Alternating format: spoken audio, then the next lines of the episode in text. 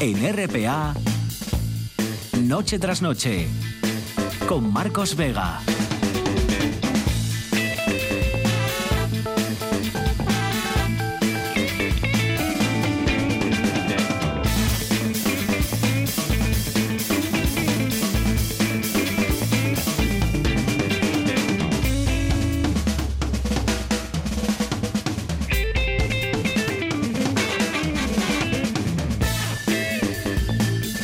Buenas noches, sean bienvenidos al espectáculo de la radio. A esta hora seguimos recuperándonos, ¿verdad?, del susto de la jornada, más de un susto. Seguimos recuperándonos de los casi 60 kilómetros que recorrió en dirección contraria un hombre de 52 años por la Y a unos 200 kilómetros por hora, 190, 200 kilómetros por hora, partió desde Valdés y circuló en dirección contraria durante al menos 20, 15 minutos. El kamikaze se cruzó a decenas de coches, hasta 62 llamadas llegaron a denunciar a emergencias que el vehículo estaba circulando, que se habían cruzado con un vehículo en dirección contraria, hasta que el coche chocó a la altura de Serín. El balance es casi milagroso, ¿verdad? Un muerto el propio kamikaze y solo cinco heridos, entre ellos los más graves, el dueño de la marca deportiva Holubi y su mujer. Sus vidas no corren peligro. Es noticia que una mujer va a presidir la Comisión Europea, lo más parecido a un gobierno, ya saben que tenemos en la Unión es la alemana Ursula von der Leyen, del Partido Popular Europeo. Es exministra de Defensa de Angela Merkel y hoy ha sido ratificada por el Parlamento Europeo en una votación muy ajustada, mucho más de lo que se preveía incluso. 383 eurodiputados de los 747 que forman la Cámara. Ambiente, por tanto, frío en un Parlamento muy dividido a pesar de un discurso corpulento, verde, social y muy europeísta, el de la nueva dirigente, Ursula von der Leyen, que va a sustituir a Jean-Claude Juncker. Y a esta hora también parece que todavía nos recuperamos, ¿verdad?, de, cómo ha vibrado el suelo de Asturias tras la descarga de esta tarde en Cangas del Narcea. Cientos de voladores lanzados primero a mano, más tarde mediante esas máquinas que han disfrutado in situ miles de personas y decenas de miles en todo el mundo a través de esta casa de RTPA. Así ha sonado Escuchen esta descarga 2019.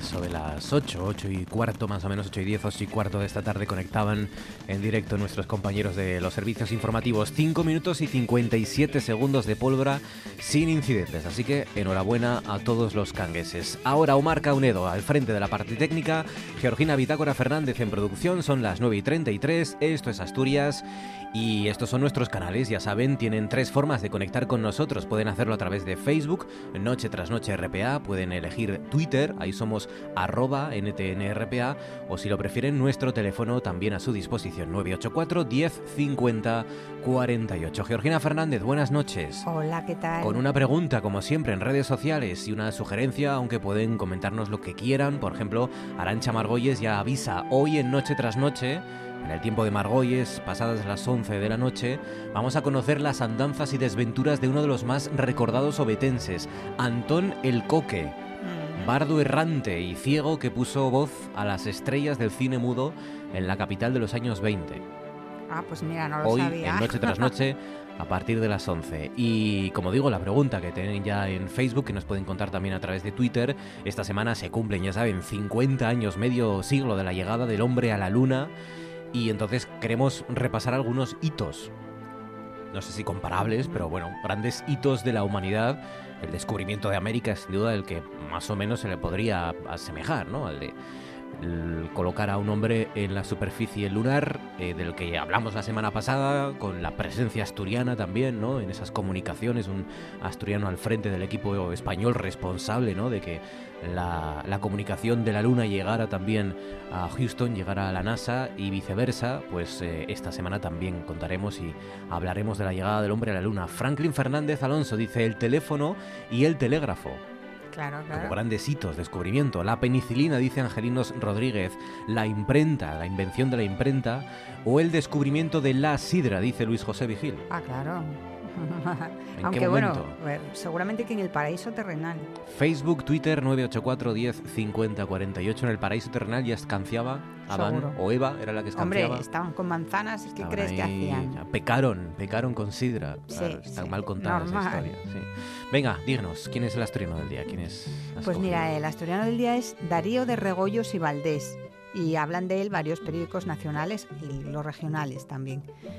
Eh, ¿Por qué? Porque un empresario alemán donó 11 pinturas al Museo del Prado para corresponder a la acogida mm, que le dio España cuando llegó aquí en 1962 con mil pesetas en el bolsillo.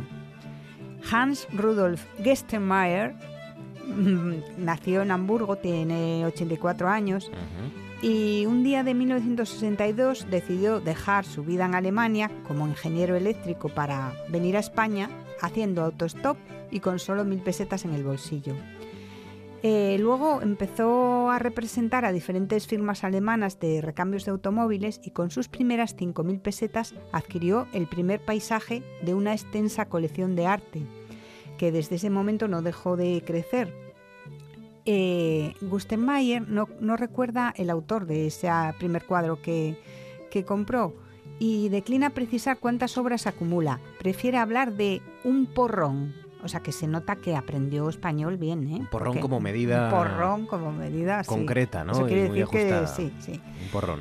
Bueno, pues 11 de sus pinturas, fechadas entre los últimos años del siglo XIX y comienzos del XX, han pasado a formar parte de la colección del Museo del Prado. Eh, son obras de Juan de Echeverría, Hermen Anglada Camarasa, Eduardo Chicharro, Ignacio Zuaga, Joaquín Mir, eh, Joaquín Sorolla, Beruete, eh, Agustín de Riancho y, aquí llegamos, al asturiano, Darío de Regoyos. Darío de Regoyos nació en Riva de Sella en 1857. Eh, tenía un estilo mm, muy personal, impres- impresionista, tardío, puntillista, simbolista. Y, bueno, tuvo un capítulo importante en sus etapas que fue la España Negra, eh, que es conocida por todos, ¿no? Bueno, pues de las 11 donaciones de Hans Rudolf Genstenmayer, dos son de este pintor asturiano, de Darío de Regoyos, y podemos verlas en el Facebook de Noche tras Noche. Son Alrededores de Bruselas, que es un cuadro hasta ahora inédito y uno de los mejores ejemplos de la primera etapa del artista, que bueno, fue el más cosmopolita entre los de su generación. Eh, este es un óleo sobre lienzo muy grande, ¿eh? porque es eh, más de un metro de alto y 70 centímetros de ancho. Gran formato. Sí, de gran formato. Y luego la otra obra es El Pino de Béjar, que muestra ya su pleno dominio de los recursos de la pintura impresionista. Claro, es que el primero lo había pintado en 1881 y este segundo, El Pino de Béjar, es de 1900. Es más pequeñito, pero bueno, es, importante de tamaño también, de, formato. La donación se expondrá de manera conjunta, esas 11 cuadros, hasta el 12 de enero de, 19 de 2020 y después las obras se integrarán en sus correspondientes salas dentro de la colección permanente. A la pregunta de por qué ha elegido el Museo del Prado para regalar estas obras sin ninguna condición, Stenmayer contesta que tenía una responsabilidad con España. La mía, dice, es la historia de un tío que llegó sin nada, pudo crear una empresa importante, formar una gran colección y vivir su vida. España me lo ha dado todo. Para mí es una obligación y un honor el poder hacer este regalo. Quedan 21 minutos para llegar a las, eh, on- a las 10. A las 10 de la noche es el momento de mirar a las estrellas y a las nubes.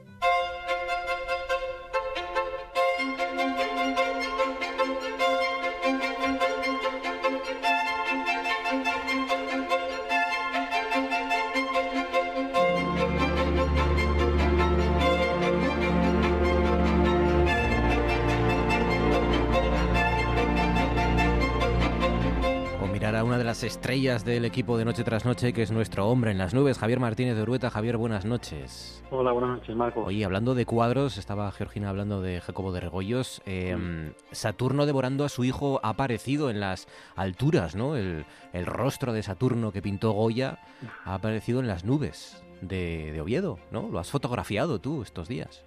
Sí, estos días se ha visto y, algo muy importante que va a pasar hoy, que por desgracia nosotros no lo, no lo vamos a hacer, es el eclipse de luna que vamos a tener durante esta noche, que sobre todo el, el máximo del eclipse de luna eh, llegará sobre las once y media de la noche, más o menos. Es una pena que no, que no lo podamos y disfrutar de esta noche en sí, Sí, ya podía haber llegado un poco antes, ¿no? Mm. El fin de semana, por ejemplo, o haberse esperado hasta el viernes, hasta el jueves, porque parece que va a abrir, en fin. bueno, sí, tampoco es gran cosa. O sea, quiere decir que eh, se repite, vamos a tener oportunidades más de verlas. Creo que hay uno al año aproximadamente, uno cada dos años, ¿no? Una cosa así. Mm. No es uno de estos fenómenos eh, que, que, que, se, que suceden una vez cada 50 años o mm. cada 20 años, ¿no? Pero bueno, es verdad que aquí no lo vamos a ver y se va a ver bastante bien en la mayor parte de, de la península ibérica. Esto es eh, ver un poco la, la luna enrojecida, ¿no? Eh, porque es la luz que refleja la Tierra sobre, ¿no? la luz del Sol reflejada de la Tierra sobre la luna, o algo así, ¿cómo es? Eso es. Sí, la, la, la, luz y, el, y los colores que adquiere la luna en este caso, pues sí, son como unos colores rojizos, se le llama también luna de sangre, unos colores rojizos, marronazos, pero sí, bueno, yo creo que da juego a las a las fotos, pero lo que, dices, lo que dices tú no es un fenómeno astronómico que suceda cada muchos años, sino que sucede cada, cada pocos años y, bueno, eso se agradece que podamos verlo más adelante en Asturias. Bueno, ¿y hoy qué? Hoy un día que ha tenido más nubes de las que parecía, de las que pensábamos, ¿no? Al menos por el centro, en Oviedo y similar. Sí, sí, la verdad, bueno, pudimos disfrutar en Oviedo a primeras horas, a primeras horas la gente que madrugó pudo disfrutar de, de algunos claros, claros que también pudieron disfrutar en, en la costa oriental, porque yo por la tarde estuve en Gijón y hasta las seis más o menos pudimos disfrutar del, del sol. Si mirábamos hacia Oviedo veíamos que estaba totalmente cubierto y sí, hoy las, las localidades y las zonas donde se han librado momentáneamente, sobre todo a primeras horas de las nubes, pues fueron en Oviedo a primeras horas, en zonas también del suroccidente se libraron de las nubes durante la por la mañana, como digo, en la, en la costa oriental también se libraron de las nubes hasta media tarde, pero bueno, las nubes luego fueron ganando terreno y hasta hace poco que han cubierto por completo todos los cielos de Asturias. Bueno, eso hoy. Eh, mañana, ¿qué mm, miércoles vamos a tener? Pues mira, mañana va a ser un día, vamos a decir que va a ser el día más gris de toda la semana porque va a estar totalmente cubierto. Lo que va a pasar es que el anticiclón, digamos, esas presiones que nos dan que nos dan el sol y la, y la estabilidad, pues se va a retirar un poco hacia el oeste y lo que va a hacer es enviarnos vientos de componente norte.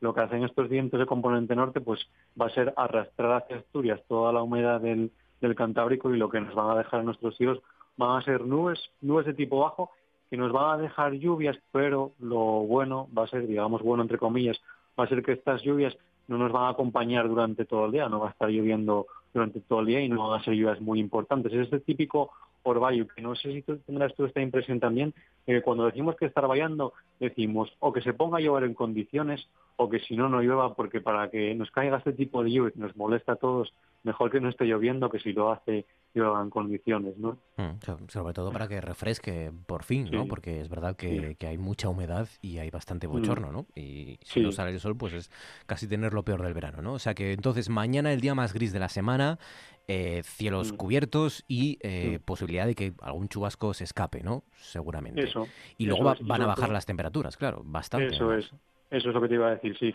Que mañana con respecto a hoy sí que van a bajar bastante, bajarán en algunas zonas entre 2 y 3 grados, incluso en algunas zonas 5, pero bueno, las máximas estarán rondando los 20, 23 grados quizás, y respecto a las mínimas, pues bueno, las, las habituales para esta época en zonas de costa 17 grados, en zonas de, del interior del centro pues los 15 y 16 y luego ya en zonas de, de montaña y en zonas altas pues en torno a los 10 grados que yo creo que son, lo vuelvo a, recalcar, son temperaturas mínimas agradables porque estamos viendo que a lo largo de estas semanas de atrás otras temperaturas en el interior de, de la península llegan a las mínimas hasta los 20 grados que para conciliar el sueño es bastante difícil. Una auténtica gozada, esos, esos 13-14 grados de mínima para poder dormir fresquinos. Y además es que el jueves incluso ya vuelve otra vez a la normalidad, ¿no? El cielo, al, verano, ¿no? Eso es, eso es lo bueno, que como digo, solo vamos a tener lluvias y el día totalmente cubierto mañana porque de cara al jueves va a subir el sol y como va a volver, como va a volver a aparecer el sol, pues las temperaturas lo que van a hacer va, van a subir otra vez y la verdad que va a ser un, un ascenso muy importante porque en algunas zonas, sobre todo del centro y del occidente, vamos a ganar en torno a los 5 o 6 grados, así que volveremos a máximas de entre 24 y 26 grados incluso en, en esas zonas de Asturias. Pues nada. Es una mezcla entre Saturno devorando a su hijo de Goya y eh, la madre del inmigrante, ¿no? La yoca, eh, más o menos. Está ahí a medio camino, ¿no? Eh, ahí, ahí está la cosa. Ahí, ahí, la fotografía que, que pueden ver en arroba Javioru, ¿no? De hace algunas horas. Javier Martínez de Urueta, cuídate. Hasta mañana, amigo. Un abrazo. Un abrazo. Gracias. Hasta mañana. Gracias. Hoy tenemos, hoy tenemos claras algunas cosas, pocas, pero tenemos claro, por ejemplo, que Numancia estaba en lo que ahora es Soria pero no siempre ha sido así. Por ejemplo, hasta el siglo XIX se creía, se consideraba que Numancia había estado en Zamora. Fue un error de unos mil años que, que, ahora, que ahora un doctor en historia medieval ha revelado a quién se debió ese engaño, quién tiene la culpa de que durante mil años pensáramos que Numancia no estaba en Soria, como sabemos hoy, sino que había estado en Zamora. El doctor en historia medieval en cuestión es José Lorenzo. José, mi buenas noches. Hola, buenas noches. Bueno, enhorabuena lo primero por el descubrimiento, porque además el, el, culpable, entre comillas, en cuestión, el culpable del engaño, fue el rey Alfonso III el Magno de Asturias. Bueno, realmente eh, la, la, ubicación del yacimiento de, de Numancia ya era una cuestión bastante discutida desde el siglo XIII y en 1499 se puede decir que ya hay un estudioso que le conocemos más por su gramática, el Antonio de Nedrija, que sitúa el, yacimiento correctamente. eh, lo que comentabas de que hasta el siglo XIX o incluso entrado el XX todavía había pertinaces que se empeñaban en situar eh, el yacimiento de Numancia en Zamora, efectivamente basándose en la crónica de Alfonso III, bueno, pues eran básicamente algunos, ya pocos, historiadores zamoranos que bueno, pues seguían como mucho diciendo que no se sabía bien dónde debía estar, pero que las fuentes medievales insistían en que Zamora era Numancia, ¿no? y eso efectivamente viene pues por un ahí está y los asturianos metidos de por medio por la crónica, una de las de las versiones de la crónica de Alfonso III es una una crónica de, del siglo X que hace alusión a conquistas de Alfonso de Alfonso I de, del rey del rey también asturiano. Eh, todo esto se debe a que eh, quisieron o quiso eh, Alfonso III el Magno que Zamora fuera mucho más que una ciudad bella, imponente, también como, como es, ¿no? Eh, digamos que fue como un plan turístico, un plan de, de, propaganda, ¿o, ¿o qué fue? Sí, más, más un plan de, propaganda. Eh, esa fue la, intención tanto de Alfonso III, seguramente, y de su, de su corte, como de los zamoranos también, por otro lado, y el Consejo de Zamora en el siglo XIX, ¿no? que son estos bucles históricos que frecuentemente se repiten. Y llamémoslo propaganda, de lo que se trata es de asentar en un lugar eh, un sitio famoso que coja los réditos, digamos, en este caso pues de la heroicidad, de todo esto que nos han ido contando, que a saber cuál es la verdad, ¿no? Sí. Pero de la resistencia frente al invasor en tiempos de los reyes asturianos, bueno, pues en un claro contexto de lucha eh, contra los musulmanes y en el siglo XIX, pues en un contexto también bastante claro de reivindicación, llamémosla nacionalista, en la cual cada, cada ciudad pretendía, bueno, pues eh, sumar méritos a la hora, bueno, pues de, de hacerse más importante y de, y de coger más prestancia, ¿no? Si esto lo vamos retrotrayendo en los siglos intermedios, hay algunos momentos de repunte, pues quizá también vinculados al interés de, Zamora por, eh, pues por de un, una diócesis, obispado fuerte y separada de otras, intereses políticos, en definitiva. Uh -huh. eh, Zamora, tú lo has contado alguna vez, ¿no? Quería, de alguna forma, o se quería que Zamora capitalizara de esos, de esa triada, ¿no? Que se presentaba sí. como, como la fundación de España, como el origen de España, Numancia, Viriato y Sagunto, pues dos, ¿no? De, que eran Numancia y Viriato, claro.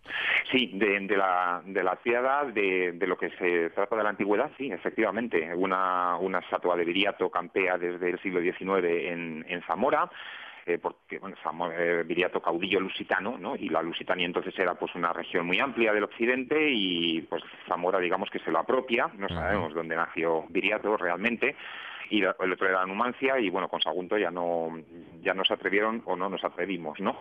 Pero también Zamora, si nos vamos a los referentes medievales, pues ahí está todo el, el, cerco de Zamora, la muerte del rey Sancho, etcétera, digamos que, que iba sumando pues eh, retazos de la historia a fin de instrumentalizarla, que es lo que siempre solemos hacer con la historia, y más cuando la política se mete de por medio y todo relato histórico es un relato político y se trataba efectivamente pues de darle de, darle ese lustre. Eh, eh, y la última, Josemi, mm, es decir, ¿cuál fue la técnica, ya que hablas de, la política y el uso que hace la política siempre de la historia, ¿no? lo que quiso o lo que hizo Alfonso III el Magno de Asturias fue una fake news, es decir, eh, sabía a ciencia cierta que Nuancia no estaba o no había estado en Zamora o que no había evidencias en Zamora y aún así la quiso colocar ahí, o bueno, utilizó eh, alguna duda, algún resquicio para, bueno, pues eso, potenciar, ¿no? la, capitalidad. realmente, realmente Alfonso III ni, ni su corte no sabían dónde estaba Numancia. Después, a lo largo de los siglos, hay muchas hipótesis, pero realmente quien la sitúa sin ningún género de dudas y quien hace ya un discurso ante la Real Academia de la Historia y cuando ya el yacimiento, digamos, coge la importancia que tiene hasta el día de hoy, es el 1860. Es decir, que, durante todo ese tiempo tampoco se sabía exactamente a qué respondía la ruina que está ahí en el pueblo de Garray, muy cerquita de, Soria. ¿no? no es un uso en este sentido, no es una fake news, eh, sino bueno, pues es intentar, mientras el reino de Asturias se va expandiendo hasta el sur, faltará muy poquito para que la capital pase de Oviedo a, León, bueno, pues eh, las nuevas adquisiciones que se van haciendo, dotarlas de una historicidad importante. Para eso, ¿qué faltaba? Porque todo esto hablamos de relatos, hablamos de narraciones. Faltaba una prueba material, que es un poco el, humilde descubrimiento, porque el otro ya estaba dicho, ¿no? Una prueba material que ahora podemos saber pues cómo acabó, que era un ladrillo con unas inscripciones, una inscripción, un ladrillo presuntamente romano, que eh, después de dar pues muchos tumbos, al final acaba en la basura, en 1903 aproximadamente, y esa sí que es, digamos, la aportación, y una prueba material que siempre se había olvidado, digamos, y que en el siglo XIX vuelve a salir a la luz pero si nos vamos retrotrayendo hacia atrás en la historia, vemos como ya era conocida a principios del siglo XVII, con lo cual posiblemente durante el final de la Edad Media y durante los siglos posteriores todo eso estuvo en el aire, nadie se preocupó demasiado hasta que interesó que nuevamente Numancia volviera a salir a la luz ah. y en este caso pues pugnaron dos ciudades por ella, eh, Zamora y Soria. O sea, me estás contando que la única evidencia, el único testimonio material que vincula a Zamora con Numancia es ese ladrillo, ladrillo literal, no es un libro gordo. Ladrillo, eh, efectivamente, no, el ladrillo es el artículo que he escrito, digamos, ¿no? Porque eso sí que es otro ladrillo en el sentido metafórico. Sí, sí, era una, una pieza cocida de barro con una inscripción que ponía o más, bueno, unas letras un poco que se fueron leyendo y que posiblemente respondía a una marca de alfar, del alfar donde se coció el ladrillo. Esa O sería la abreviatura de oficina, oficina, eh, es decir, el taller de Numaciano. Posiblemente era eso lo que ponía el ladrillo, pero conseguí, eso sí, encontrar un encalco del ladrillo que había hecho un erudito en el siglo XVIII, al cual se referían los documentos del XIX y un antiquísimo documento de principios del XVII. Y bueno, pues hemos ido recomponiendo el puzzle a la hora de, de saber qué fue pasando con esa prueba material, porque era la única, más allá de los cronicones y demás, esa era la prueba material. Y resulta que estuvo expuesta en el Ayuntamiento de Zamora desde principios del siglo XVII hasta finales del siglo XIX, hasta que en 1903 acabó en la basura.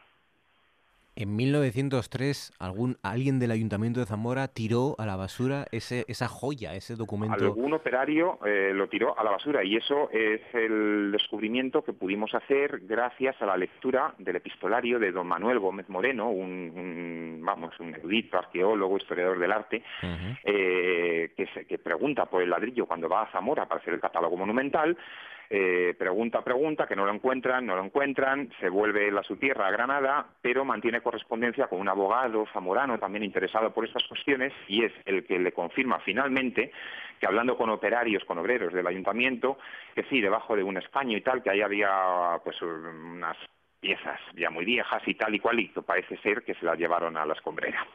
Así que es muy metafórico también cómo acaban estas cuestiones que en un momento se les da tanta importancia y heroicidades y se las reviste de tantos atributos. Y bueno, después las tiramos tranquilamente a la basura y no pasa nada.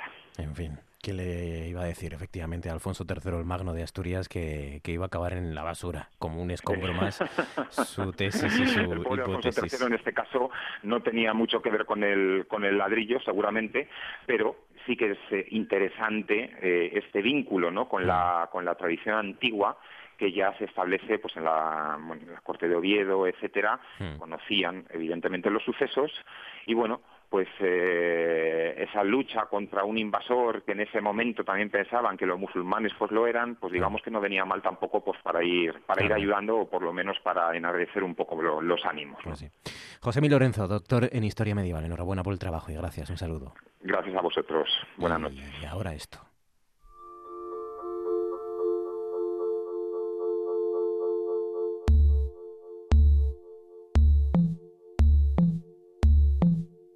Esto es...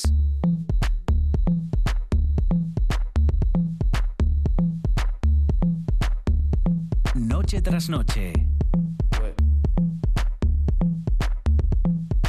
Con Marcos Vega.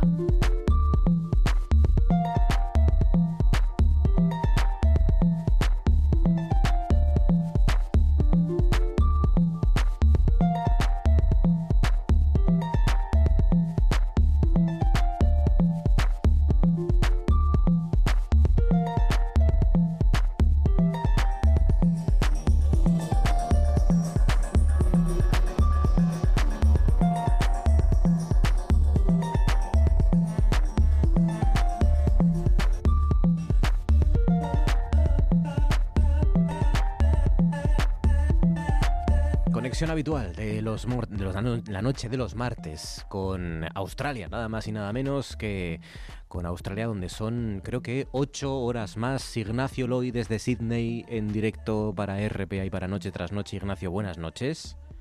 Buenas noches. Ocho horas. buenos días, sí. buenos días, ocho, horas, más. Ocho horas más. Em, claro, alguno nos preguntaba eh, estos días, que hombre, hacemos conexiones semanales contigo en Australia, eh, que hablamos de fauna y que hablamos de los animales y que hemos hablado de, varios eh, tipos de animales, hablamos de los dingos y sin embargo no habíamos hablado de los canguros. Los canguros, que es el, animal por antonomasia, ¿no? Cuando vamos a Australia, el animal más carismático, los canguros. ¿Has visto canguros para empezar? Por ahí, por Sydney.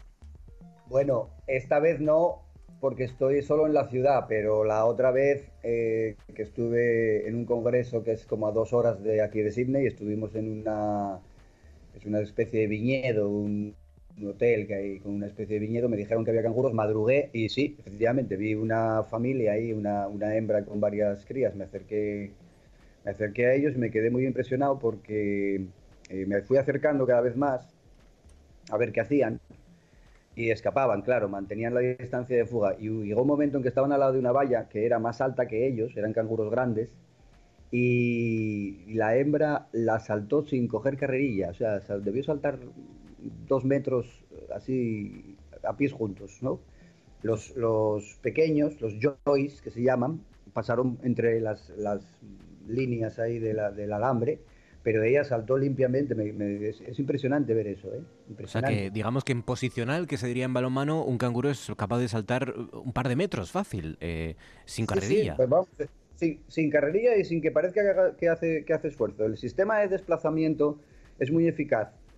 Eh, pueden llegar a andar, a, vamos, a saltar, o, como se diga, a, a 50 kilómetros por hora y gasta muy poco, es muy eficiente porque aprovecha la inercia de un salto en el siguiente, ¿no? Y entonces es muy eh, produce mucha velocidad sin mucho gasto energético por parte del animal. Es una de las características más interesantes de, del canguro, claro, y excepcional porque no hay otros animales más que ellos.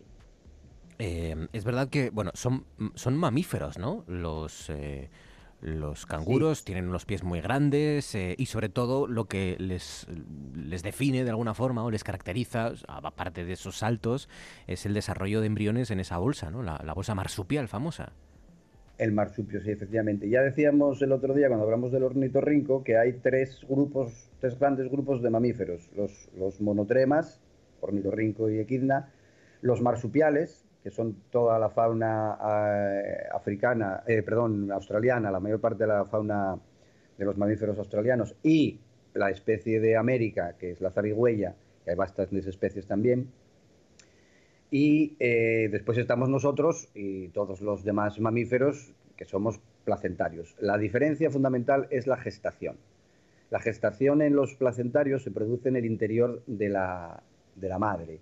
La gestación, en el canguro también, lo que pasa que solo durante 30, 30 y tantos días, según las especies, hay unas variaciones. Pero vamos, aproximadamente un mes es lo que están dentro de la madre. Después nace, lo que nace es, pues, un feto desarrollado de 30 días y realiza un viaje épico, diría yo, para un animal pues que debe medir dos centímetros, hasta eh, el pezón de la madre que se encuentra dentro de la bolsa.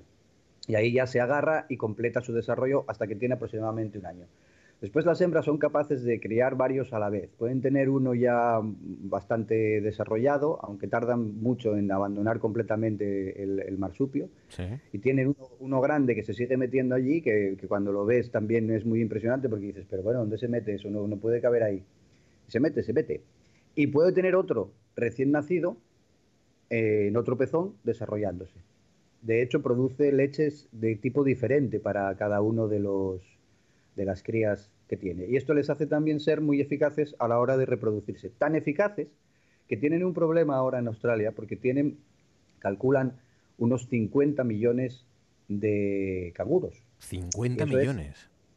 sí, eso es el doble de la población humana, porque en Australia son como 25 millones de personas. 25 millones de personas en 7 millones de kilómetros cuadrados. España tiene medio millón de kilómetros cuadrados, para que nos hagamos una idea. O sea que o sea que son la, mitad de la población española en una, extensión pues como Europa casi. Efectivamente.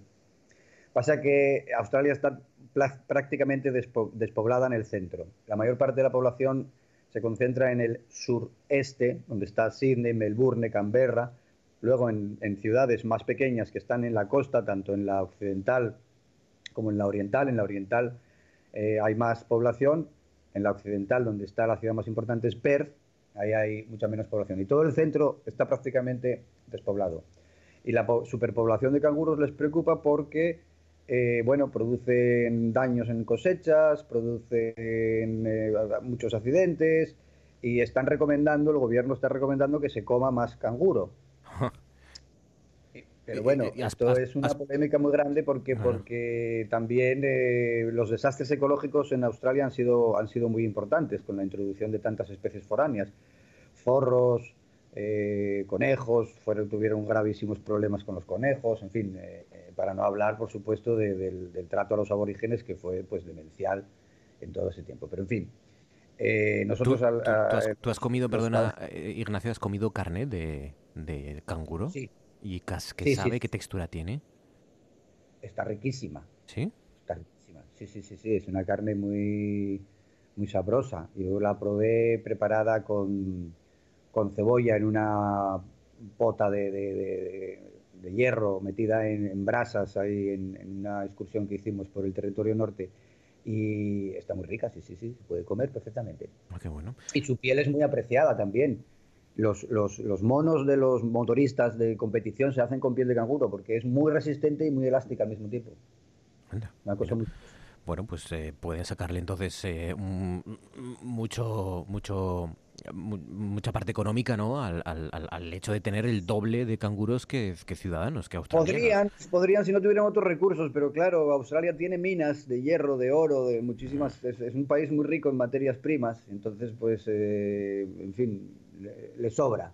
y, además la gente prefiere carne de vaca.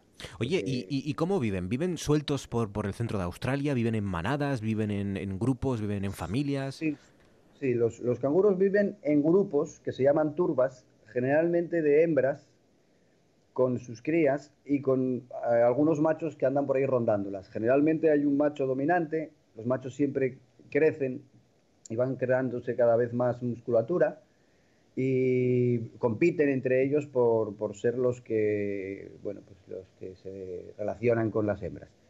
Y estas turbas pues se dedican a ocupar una zona y allí comen y se van desplazando poco a poco, pero bueno, algunos se hacen, viven en zonas particulares. Por ejemplo, hay unos muy famosos que están en un campo de golf.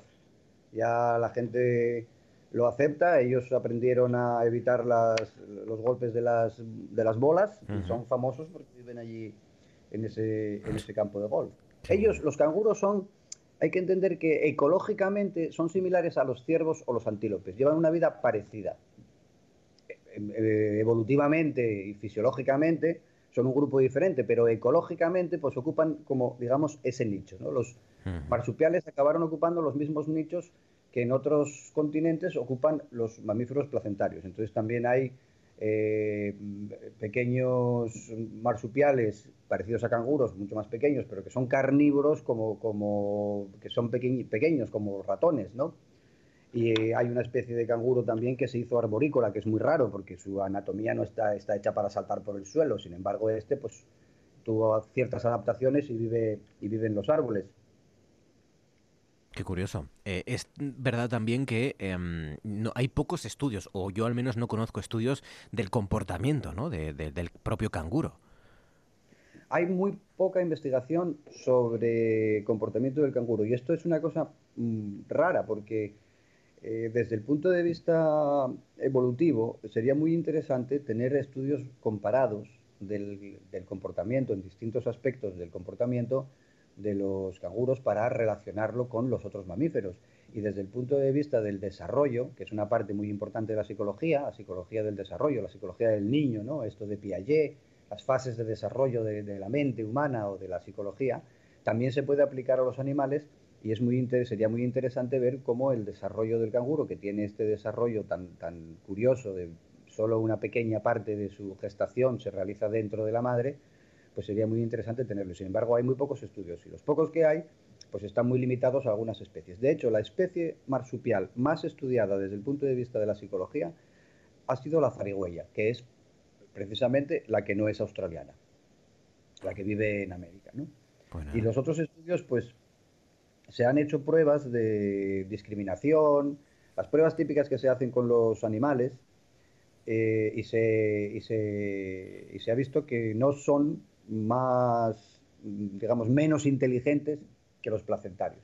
Que este es un error que se suele pensar, que como son, desde el punto de vista evolutivo, más arcaicos, pues que puedan ser menos inteligentes. Pero esto no es así de acuerdo a los pocos estudios que hay. O sea, que criarse en la placenta o criarse en el marsupial, en la bolsa marsupial, no te da mayor inteligencia o mayor capacidad, ¿no? ¿O no necesariamente? ni mayor ni menor. Hay, que entender una cosa. Mm, cuando los eh, dinosaurios poblaban la Tierra, ocupaban todos los nichos ecológicos y los mamíferos vivían, existían, pero eran eh, muy pequeños, como eh, musarañas. Solo cuando los dinosaurios se extinguieron debido al hecho de que hubo un pepinazo enorme hace 60 millones de años que acabó con toda su vida, los mamíferos pudieron desarrollarse. Si no hubiera habido ese pepinazo, Seguramente los dinosaurios también se habrían desarrollado. Esto ya es especular y ciencia ficción, que habría habido una especie de dinosaurio muy inteligente, tipo, pero no mamífero, sino dinosaurio, como si fuera un humano lagarto, ¿no? Sí.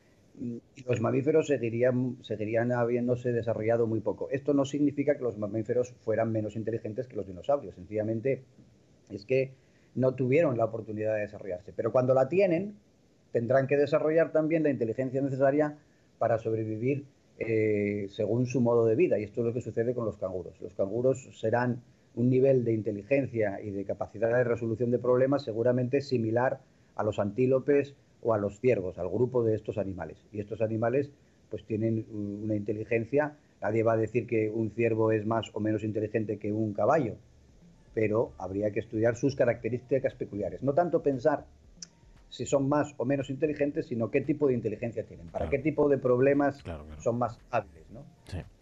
Es verdad que ha quedado anticuado lo de ser más inteligente, porque hay muchas inteligencias, ha quedado anticuado ya para el ser humano, pues también eh, para los animales, ¿por qué no?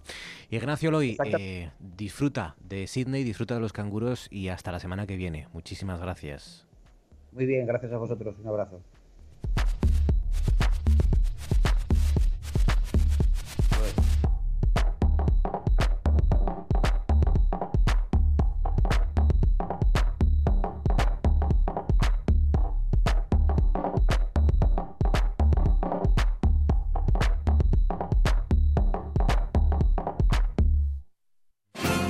Que pasan en Noche tras Noche. Escuchen porque así cantaba, es un decir, pero o ella decía que cantaba Florence Foster Jenkins.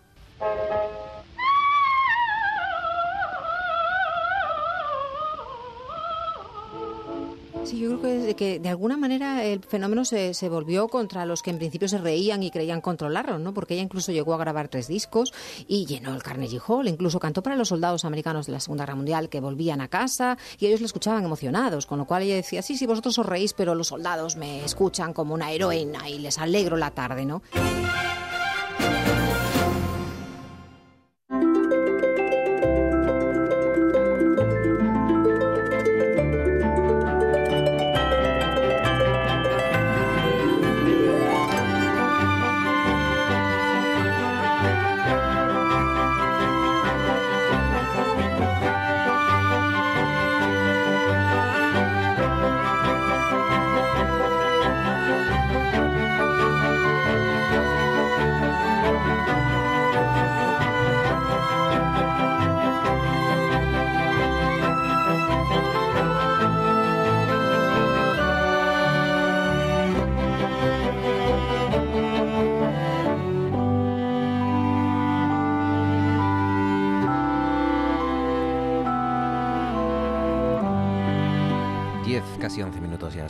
Las 10 de la noche, tiempo de tertulia, consejo de actualidad en la sintonía de la radio autonómica de noche tras noche, hoy junto a Santiago Álvarez. Santiago, buenas noches. Buenas noches, Marcos. ¿Cómo estás, Santiago Álvarez? Bien, ¿Qué tal? Razonablemente bien. Debo decirte que hoy he empezado la mañana a las 8 y 20 una entrevista en Radio TPA y voy a acabar el día con otra entrevista. O otra entrevista, no, un programa que, con tertulia. El día redondo, en, el día de RPA. ¿Por qué? Eh, por el consejo de. Por, el colegio, ¿no? De economistas. El colegio de economistas. Sí, te escuché, te escuché. Sí, sí, sí, sí. Qué buenas entrevistas hacemos en RPA, ¿verdad? Muy, muy buenas, magníficas. Además, muy temprano y muy tarde y muy claro. en medio. Magníficas. Eso sí, salí a las 8 menos cuarto de casa para estar seguro que el autobús no me hiciera una mala pasada y no tuviera que ir contestando subiendo al último tramo de la cuesta del Cristo. Claro, sí, sí, sí, es verdad, porque, porque eh, pasa mucho con los túneles y los móviles, que eso sí es muy, muy frágil, muy frágil. Eh, has tenido un día largo entonces, claro, ¿no? Habéis presentado en el Colegio de Economistas. Eh, lo presentamos el viernes pasado, el Económetro, que es una encuesta eh, de opinión que se hace entre los economistas colegiados. Se hizo este año aquí en Asturias por primera vez sobre qué opinan ellos de la situación económica. ¿Y qué opinan nuestros colegiados? Bueno, eh, hay unas respuestas que a primera vista parecen un poco paradójicas es que eh, muchos de ellos opinan, o mayoritariamente, bueno, no tienen queja de su situación personal, creen que han mejorado en los últimos 12 meses, incluso eh, que mejorará en los próximos 12 meses, mayoritariamente los que han respondido a la encuesta. Sin embargo, no son demasiado optimistas sobre la evolución de la situación económica de Asturias. Se muestran, eh, hay un índice de confianza que sale con un menos 6 va entre menos 100 y más 100, o sea que son moderadamente pesimistas. Claro, sí, leí, ¿no? El precio de la energía, las comunicaciones. Sí, los factores de competitividad. Bueno, hay unas respuestas eh, un poco obvias, ¿no? Porque es lo mismo que opinamos todos, que las infraestructuras, las comunicaciones, el precio eh, de la energía y la presión fiscal, en tercer lugar, son los principales factores de, de competitividad. Pero bueno, son un poco pesimistas, ya digo, moderadamente pesimistas sobre las perspectivas de evolución de la economía asturiana para los próximos 12 meses. Muy bien. Te ha tratado bien Miguel de la Fuente, que también es colaborador nuestro. Sí, sí, sí, muy bien. Bueno, eh, soy su vicetesorero del colegio. Entonces Miguel como amigo me trata bien. Pues bueno, y aparte de eso, eh, nos confió a otros dos profesores de la facultad y a mí el llevar la parte técnica del económetro. Económetro, por cierto, en, en internet, en www.colegioeconomistas.com, ahí tienen las, los datos, las cifras, ¿no? el, el económetro por bien detallado y y muy bien explicado. Muy bien, muy bien. Eh, Francisco Javier Fernández, buenas noches. Hola, buenas noches. ¿Qué tal, Francisco? ¿Cómo estás? Pues muy bien, aquí el día este que se conmemora los 50 años de que despegó el Apolo 12, ¿no? Despegó hoy, ¿no? Despegó ya hace 50 eh, años. Hoy. Hoy. Y luego, eh, cuando llegaba, era el, el, sábado, creo que es la... El sábado. El, el aniversario, Apolo, 20, Apolo de, 11. 20 de julio del Siempre- año siempre, 1969. siempre, tengo, siempre tengo que pensar si es el 11, el 12, el 13. El 13 es el de la película, Sí. el 11 es el bueno. Me pasa como, como con los reyes y los eh, faraones y todo eso, que, llegó. que se lía Con los uno. Alfonsos, por ejemplo. Los Al- ¿no? por eso es que Se yo- fue el 12 o el 13. Sí.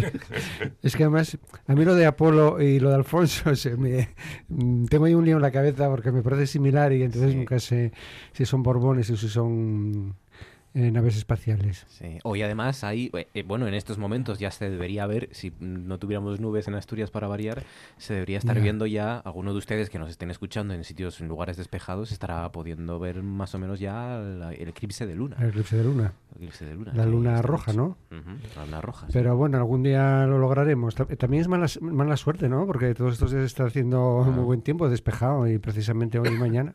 Aunque se esperara unos días, podía... Ya, total, un par de días que más daba. Pero bueno, Pero bueno, habrá otro el año que viene. Sí, eh, Estas esto cosas bastante comunes. se sucede. Em, es verdad, eh, 50 años ya, eh, es, eh, eh, eh, es realmente asusta. Yo lo volví a recordar, lo estábamos recordando otra vez con la película de em, de Damien Chazelle, la película de The First Man, sobre la llegada, sobre la- bueno, más que sobre la llegada del hombre a la luna, sobre la historia del propio Armstrong, ¿no? Y que es que era una caja, una lata, eh, lo que llegaron Sí, ahí arriba. es que o sea, cualquier teléfono móvil, el peor de nuestros mm, teléfonos móviles, tiene más tecnología, el cuádruple, el quíntuple, 10 veces más, 100 veces más que aquella caja de claro, estamos hablando de lata. 1969. 69. sí. O sea que la tecnología existente era muy incipiente y ahora parece milagroso. Creo que si fuese hoy no se, no se lograría, porque empezaríamos a decir, nos falta esto, nos falta esto, nos falta esto. ¿Cómo vamos a ir? Eh, no tenemos esta cosa que es imprescindible, pero se ve que el ingenio... Y, y- y hay una cosa, bueno, que, que yo quería resaltar, que efectivamente es el primer hom- hombre que llega a la Luna, porque todavía no ha pisado la superficie, la superficie de la Luna ningún- ninguna mujer. Son do- 12 hombres, porque son eh, seis misiones y no hay ninguna. Ahora parece, parece ser que se va a preparar por parte de Estados Unidos una misión dentro de dos o tres años que dicen que va a ser un hombre y una mujer. Porque es, es curioso, siempre decir, eh, cuando llegó el hombre a la luna, yo digo, sí, el- efectivamente, el hombre, ¿no? O sea, las mujeres de aquella, incluso de esta, parece que ni siquiera eh, pueden aspirar a la luna. Bueno, hay una hay una célebre campaña de publicidad de, de esos de esos años, ¿no? Que, que además em, eh, yo eh, estoy viendo Mad Men eh, y también me pilla muchos esos años. Hay un, de hecho un episodio en concreto que está vinculándolo constantemente con la llegada del hombre a la luna. Eh, hay una campaña antigua en la que de un, de un rotulador de estos de, de, de- de subrayador de estos fluorescentes seguramente la habéis visto, ¿no? que pone fotografías antiguas en blanco y negro y subraya, en este caso, la cabeza de una de las matemáticas en una sala llena de paisanos en, en- en- en- Houston, en la, en la base de la central de operaciones de la NASA, toda la sala llena de paisanos, como 100 tíos, y de repente una mujer, ¿no? que era una de las matemáticas que participó, ¿no? y la, y la sí. subraya con el fluorescente. Bueno, fue el año pasado o el anterior, ¿no? Cuando se hizo la película en homenaje a Sí. estas matemáticas. Sí. Sí, Ya no me acuerdo muy bien, porque el tiempo pasa tan rápido que pierdes la noción, pero me acuerdo que, el, que fue el año pasado o el anterior. yo. Sí, Figuras ocultas. Figuras Ah, sí, sí, ocultas. Figuras ocultas, Sí, sí, efectivamente. sí. sí. Eh, y, y- y, bueno, hablábamos también de la llegada del hombre a la luna y de, mm, y de la participación, la semana pasada, participación española y con un asturiano al, al frente, un- el encargado de, de las conexiones entre eh, la luna y Houston, Houston y la luna, fue, un, fue una- un hijo de inmigrantes asturianos, nació en Madrid, pero hijo de, de inmigrantes asturianos, o sea que ahí ya también tuvimos nuestro, ¿eh? nuestro protagonismo. Bueno, ya no se cumplió la canción de esta de Zapato Velo de que hay un gallego en En la luna. Algún día llegará un, asturiano, sí. seguro. Enrique del Teso, buenas noches. Muy buenas noches. ¿Qué tal, Teso? ¿Cómo estás? Pues muy bien. Yo mucho. precisamente ahora que Javier sacó el, el tema, eh, se está hablando mucho de, de los 50 aniversarios y justo, pero por pura casualidad, volví a ver la película de Blade Runner que se sitúa en 2019. Sí, es se sitúa en 2019. Y hay una cosa que yo había comentado con un amigo y me quitaba la razón, pero creo que la tenía yo. Eh, si miras la película de Blade Runner, que claro, como la tengo tan reciente ahora, quitando los elementos que claro tienen que ser de ficción para que tenga argumento, miras cómo se imaginaba, ¿de qué año es Blade Runner? De los 80 por ahí, ¿no? Incluso antes, yo creo, ¿no? Sí, co- eh, No, no, por no, por ahí no, no, no, no, antes no. No, Eh, no, no, no. los 80, Sí, probablemente. creo que los 80. 80. ¿Cómo se imaginaba la gente el, el futuro desde los 80? Pero sobre todo, cómo se imaginaba la, la evolución científico-técnica. Eh, creo que nadie, nadie eh, imaginaba que el grueso de la investigación científico-técnica iba a ser, lógicamente, las tecnologías de la información y que el grueso del negocio estaba en el entretenimiento. Y que el grueso del entretenimiento es para adolescentes. Porque ahí se gasta mucho y luego el que se hace friki a los 15 años sigue siendo a los 40. Con lo cual, la evolución fue muy infantilizada. Es decir, no. Es que, eh, por ejemplo, la carrera espacial se paralizó muchísimo porque se invierte en Pokémon y en, y en Videojuegos y, y, yo lo que discutía con él, digo, vamos a ver, es que el, el, el grueso de inversión en, en esto en, en, ingeniería y demás es para jugar, para enredar, no para que los coches sean como imaginábamos, sin ruedas ya mm. y todo esto. Sí. Y entonces, claro, ves Blade Runner y digo, claro, esto es como es la evolución científico-técnica de adultos. Pero no fue así. La realidad es que fue, de hecho los ordenadores son todo, son superordenadores, pero siempre feos. Pantallas de texto, sí, eh, siempre hacen ruiditos. No sé por qué siempre se imaginaron los ordenadores haciendo ruiditos, ¿no? Cuando, sí. cuando hacía. pero nadie imagina.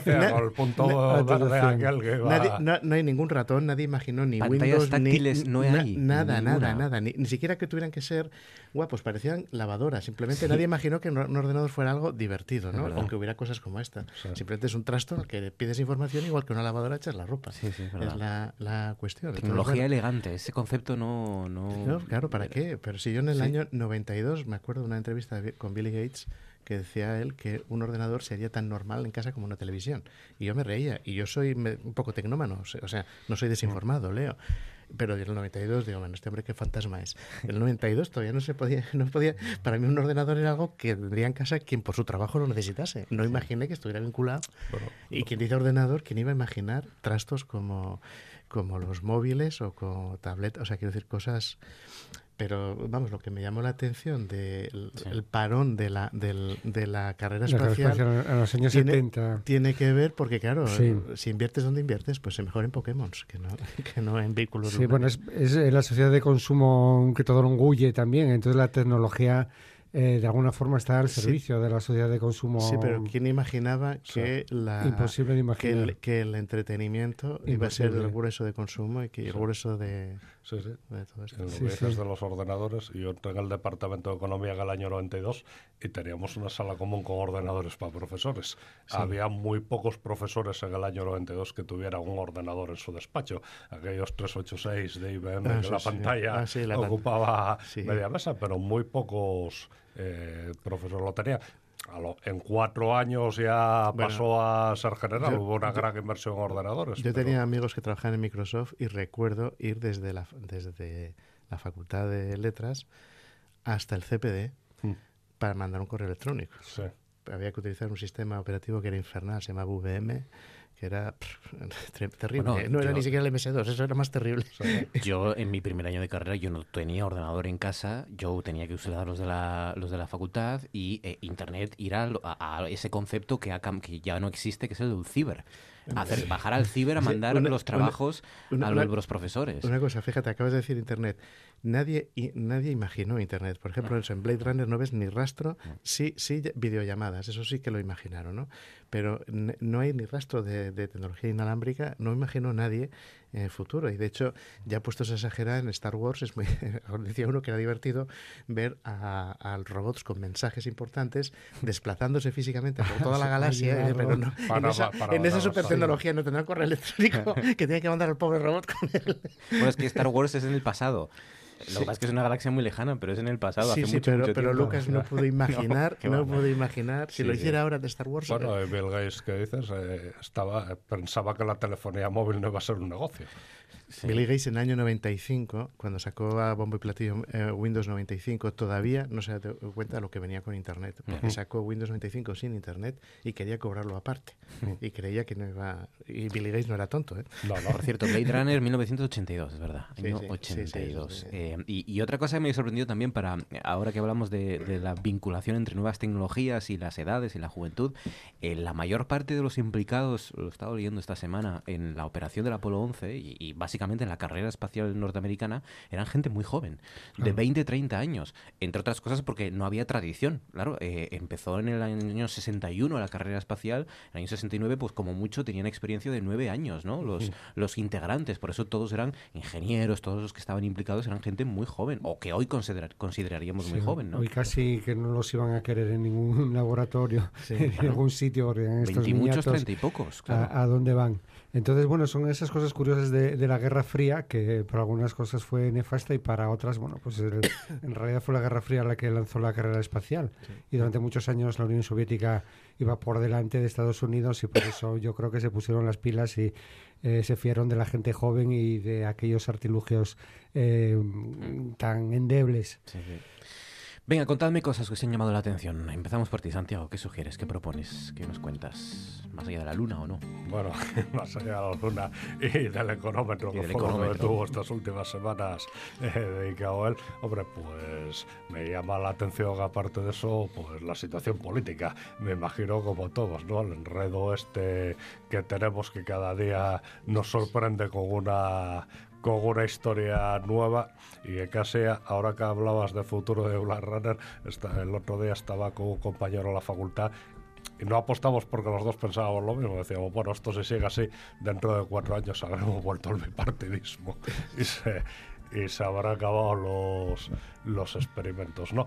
Pero bueno, eh, más allá de los ciertos, bueno, parece que se está jugando aquí toda una serie de partidas de ajedrez y en este caso la principal es sobre la composición del gobierno, sobre, sobre el gobierno central y si habrá gobierno, no habrá gobierno, se repetirán las elecciones o no se repetirán las elecciones, que yo creo que no, pero bueno, esa es una opinión eh, que tampoco quiero presumir de, de pitoniso porque mm, puedo eh, acertar o equivocarme. No creo que le convenga a nadie, entre otras cosas, porque eh, yo creo que va a haber un hartazgo, está habiendo ya un hartazgo considerable y en unas elecciones nuevas con un escenario posible de una alta desafección y de que cambie un índice de participación bastante más bajo, al final puede pasar cualquier cosa. Y sobre todo porque por otra parte tampoco se ve una, una solución de que se haya un resultado claro para, para nadie. Pero bueno, por encima de todo eso, el tiempo sigue pasando, el mundo sigue corriendo, sigue habiendo grandes problemas y parece que a nadie le importa especialmente, a nadie le preocupa tomar ninguna medida, porque mientras tanto yo creo que los papeles se van acumulando encima de las mesas y se va a llegar a una situación en que seguimos con el, el último presupuesto que aprobó el gobierno de Rajoy. Sí. Vamos, estamos eh, entrando en finales del mes de julio. Si ahora hubiera gobierno, pues lógicamente parece que en septiembre o en octubre podrá haber un presupuesto. Evidentemente, si hubiera un escenario de que se repiten las elecciones, nos colocaríamos en enero sin gobierno, con lo cual entraríamos en el mes de enero sin presupuesto. Así que el señor Montoro casi pasaría al libro Guinness de los récords por la inacción de los demás como el presupuesto que más duró en la historia de, en la historia de España. O sea, estamos viviendo situaciones chuscas y a mí lo que me asombra es que no oyes a ningún político de ningún signo que parezca que esto le preocupa para nada, ni, ni le da la importancia, la importancia que tiene. Yo creo que tiene mucha. En Bruselas, con toda la oposición que podría haber a este acuerdo de última hora por la cual se nombró a esta señora alemana eh, presidenta de la Comisión Europea, pues parece ser que en 14 días se ha llegado a un acuerdo y ha pesado más eh, que en la situación actual y con el problema del Brexit y los aranceles y Trump y la situación internacional, parece que ha pesado más la necesidad de mandar un mensaje de que podemos ponernos de acuerdo, podemos formar un gobierno y no vamos a dar pábulo a más problemas y a más euroscepticismo, parece que ha pesado más que las enormes rencillas o los enormes problemas que hubieran podido tener o un Parlamento europeo desairado porque de repente lo que se prometió que uno de los líderes nombrados de los grandes partidos iba a ser presidente de la Comisión Europea y de la noche a la mañana no lo fue, pues parece que es más importante tener una Comisión Europea que los desaires que sufra y el ego de los parlamentarios. Sin embargo, aquí eso no, no veo que le importe a nadie especialmente. Me parece como normal. Una cosa que hace muy pocos años nos parecería mm, casi escandaloso, pero ahora se asume como, como normal. Y a mí lo que me sorprende es que es eh, en el ámbito de la política, en cualquier otro ámbito, pues mm, sería impensable ¿no? que una situación de bloqueo en una empresa, en una organización, en una sociedad, en un club deportivo, incluso, eh, pues que... Una comunidad de vecinos. Una comunidad de vecinos, por, por decir cosas que... bloqueo no lo provocan ni los resultados, que no son conflictivos, ni siquiera desde 2015. No, no, por eso, Todos porque- eran muy manejables, ni, lo, ni la ley, ni nada. Lo, el bloqueo lo provoca la incompetencia La absoluta de incompetencia, quienes Exactamente, y, y de ahí, y de ahí que el- en el último barómetro del CIS el segundo mm, problema ya eran los políticos, lo cual es significativo. O sea que Sí. eh, quienes tienen que solucionarlo, sea, sea el problema, yo creo que, que hace que, que pensar. Eh, pero parece que la gente se va acostumbrando y entonces ahora estamos en verano, entramos ahí en un impasse que bueno, luego vendrá agosto, septiembre y dicen, bueno, y luego inclu- incluso puede ser que haya elecciones nuevas, pero bueno, pero que es que no, no ocurre nada, nos vamos a acostumbrar ya a esto definitivamente. Es verdad que el, que el discurso de que bueno, del sueldo que cobren los diputados o nuestros políticos es, es muy demagógico y es, y es anticuado ya incluso, pero, pero sí es verdad que uno se hace una pregunta, ¿no? Y es, estos días, todos estos días, de los que dos meses que han pasado desde las elecciones, ¿qué están haciendo los diputados españoles en Madrid? Porque Bueno. eh, es verdad que est- algunos están trabajando y tal, pero todo lo que hagan, eh, si no hay gobierno, no, no va a servir para nada, ¿no? Cuando se, Claro, o sea, claro, es que hemos llegado a una situación, no sé, que parece que no se cuestiona nada. Es igual que en Cataluña, desde que empezó el proceso, tenemos unos parlamentos sucesivos y un gobierno que no gobierna. A lo único que se dedica Y un, es parlam- y un parlamento cerrado. y un, par- y un parlamento cerrado. Y ahí a nivel nacional, pues puedes decir, hombre, pues tuvimos lo que pasó en 2015. Un parlamento que ni el gobierno se sometía al control, ni se presentaba, bueno, un gobierno en funciones, tiene una capacidad legislativa mermada, lógicamente, pues, hombre, un parlamento que no legisla, un gobierno que hace labores de trámite y que no quiere complicarse la vida, entre otras cosas, porque bueno, para que nadie acabe impugnando cualquier tipo de norma y porque lógicamente tampoco tiene capacidad legislativa. Eh, y, y parece ser que nos acostumbramos a que sea normal, no sé, empezamos acostumbrándonos con que en Cataluña llevamos, no sé, cinco años en que no se toma una decisión por parte del gobierno y ahora vamos a acostumbrarnos a que a nivel nacional tampoco. Pues sí, ahí ya hay presidente o electo, pero presidente en Asturias, ya hay presidenta eh, en la Comisión Europea, después de una votación ajustada, es verdad, ha estado muy dividido el Parlamento Europeo, pero ya hay presidenta de la Comisión Europea, eh, von der Leyen, pero todavía no tenemos presidente en España, o un presidente en condiciones, digamos, con su gobierno y, Claro, y estamos esperando, como- ¿no? Bueno, y, y hay varias comunidades autónomas que todavía Bueno, y- y tampoco, hay Madrid, Murcia tienen- y La Rioja tampoco Tampoco, presidente. que bueno, ya, Bueno, ya. mm, son casi dos... ¿Cuántos meses ya? Es que yo pierdo la cuenta, ¿no? De las elecciones autonómicas fueron a finales de, de mayo. De mayo, sí, 26 de mayo. Sí, sí. Pues, bueno, mes, Pero- y, mes y medio. Sí, Pues primero fueron las generales. Todo el mundo aceptó que hasta que no pasaron las autonómicas no se iba a mover un papel. Pasaron las autonómicas. Sí. Pues sí, eh, la verdad es que eh, haya, se repitan las elecciones o se adelanten las elecciones o no, eh, el hecho de que a día de hoy todavía estemos con el, con, el- con el, el- la- el fracaso de un, repetir unas elecciones a la vuelta de la esquina y se esté especulando y se esté hablando y debatiendo sobre eso, yo creo que ya es un escándalo. Ya es un escándalo. Eh, ya, eso ya, o sea que hoy estamos hablando que da una semana para el debate de investidura, bueno, quedan, sí, menos de siete Claro. días, empieza Sí, el lunes. Porque, porque luego se dirá lo de, lo de desapego de la ciudadanía por la política y todo. Pero es que, claro, es que es ganado a pulso. ¿Pensáis que va, bueno, ya que no sé si va a haber nuevas elecciones o no, ¿pensáis que eh, Pedro Sánchez se va a someter o va a tener un nuevo intento antes de las de noviembre? O por- porque él ha ame- ha amenazado, ha insinuado que el de la semana que viene es el último, que o la yo- semana que viene yo, o no. Yo sinceramente no creo que vaya a haber nuevas elecciones. No, yo tampoco. Por una razón muy sencilla, porque el que puede provocar esa situación tiene mucho que perder. Claro. Si, si no fuese así, son capaces. Pero supongo que alguien, alguien hará las cuentas ahí, porque esa- estas encuestas que, que dicen que el PSOE subirá no sé cuánto, claro, sube no sé cuánto porque no hay elecciones. Ahora, como, como des esa bofetada a la Claro, población, eh, Pedro Sánchez primero se va a tener que comer. Podemos, desde luego, no aguanta un proceso electoral ahora. No lo aguanta. Eh, Pedro Sánchez se va a tener que comer el, el desgaste. El, el miedo, el efecto reactivo que hubo a Vox desaparece. El, la, la- la- eh, Ciudadanos lo- tampoco so- soporta un proceso electoral. Se puede concentrar mucho más el voto en el PP. O sea, la probabilidad de que pierdas elecciones es mayor de la que dicen las encuestas, Sí, a pesar de que esté tan bajo el PP en, en escaños. Y sobre Pues- todo de que no, primero de que no solucionen nada unas No, no, eso es- porque eso es. no hay una situación como hubo con el 82 o con el 86 con González. Segundo, Porque claro, las elecciones dan un resultado, pero que al final en muchas circunscripciones electorales es muy ajustado. Varía un 2% la participación. Eh, la gente que votó a Vox no va a votar o vota al PP. La gente de Ciudad puede haber una situación en la que cambie mucho no creo, hombre, obviamente yo creo que si ahora hubiera una repetición de las elecciones, el PSOE volvería a ganar las elecciones, pero de eso a que saliera reforzado como para gobernar eh, es, una, es una aventura. Pero esto, esto no se va a arreglar desde, no se puede arreglar desde que parece que los políticos tienen que interiorizar dos cosas. ¿eh? Primero, respeto a la ley y nuestra ley es que las elecciones, o sea, que nuestro sistema electoral es proporcional y no mayoritario. Aquel que gana no lo gana todo, como en el Reino Unido. Segundo, que nuestra ley es, eh, eh, o sea, el, poder es parlamentario, no es presidencialista. Es decir, el que gana no gana con enormes poderes, como pasa con, Francia. Entonces, lo primero que tiene que interiorizar es que el que gana tiene que conseguir apoyos ofreciendo algo.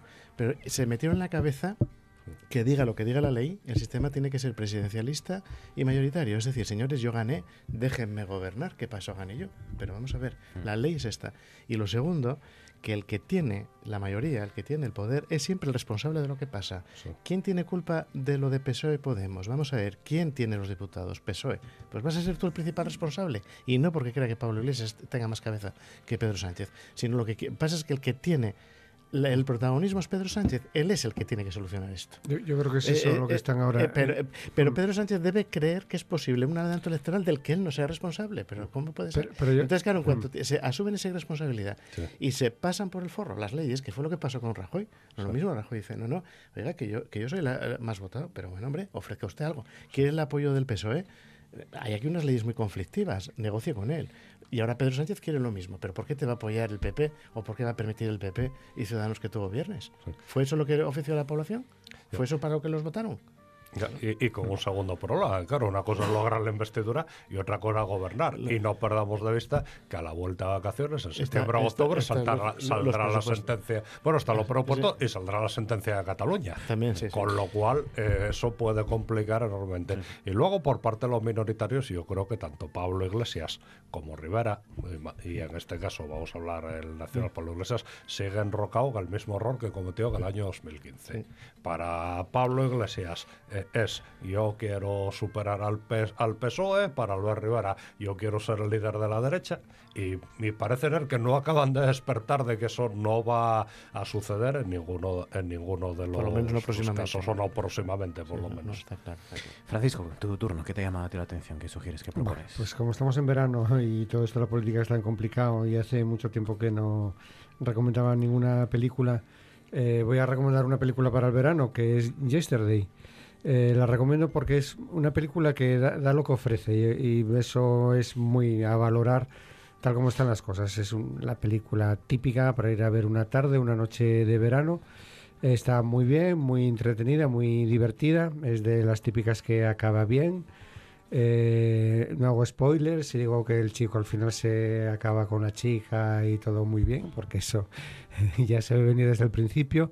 Y luego, sobre todo, eh, se escucha la música de los Beatles, que en este caso es interpretada por el, por el actor, no recuerdo ahora cómo, cómo se llama. Jack, no, Jack Malik es el personaje. Eh, sí, bueno, es de origen indio, ¿no? Es un actor, parece muy conocido en Gran Bretaña, pero que aquí prácticamente no, no lo conocemos. está bien el, papel que hace, yo creo que lo hace muy bien. Y mm, bueno, como digo, la música de los Beatles, el argumento puede parecer una tontería, pues este chaval es un músico que intenta ganarse la vida con sus propias composiciones, no tiene éxito, hay un apagón universal de electricidad que coincide con un accidente que tiene el de tráfico y se despierta en una situación, en una línea de tiempo cambiada, en la cual el único que se acuerda de las canciones de los Beatles es él. Mm. Entonces, pues em, empieza a presentar estas canciones como que son escritas por él mismo. el argumento es una excusa para es una excusa para las canciones de los para Beatles, las canciones de los Beatles y para bueno hacer un musical y una película de estas muy muy entretenidas. Eh, pero eh, de todas formas, a pesar de que efectivamente es una película para pasarlo bien, entretener y pasar un buen rato, está dirigida por Danny Boyle. Claro. Que, en fin, Es, un, Sí, es el tipo de Transpouting, es el tipo de Slumdog Eh, Millionaire, es un tipo exacto. oscarizado y bueno. No sé si, si, si se le, si se nota su presencia o no, porque Sí. no la he visto. Bueno, tiene, ese trasfondo, digamos, eh, moral de mm, cómo el dinero pues cambia a las personas y cambia su propia identidad, pero esa propia identidad se puede recobrar. Hay una escena casi al final, que es así que no lo voy a contar porque sí sería un spoiler, de un encuentro mm, que es definitivo.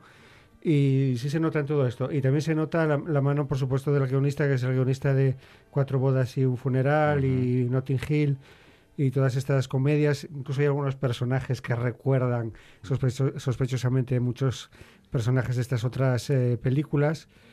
Y bueno, pues está bien para pasar un, un rato.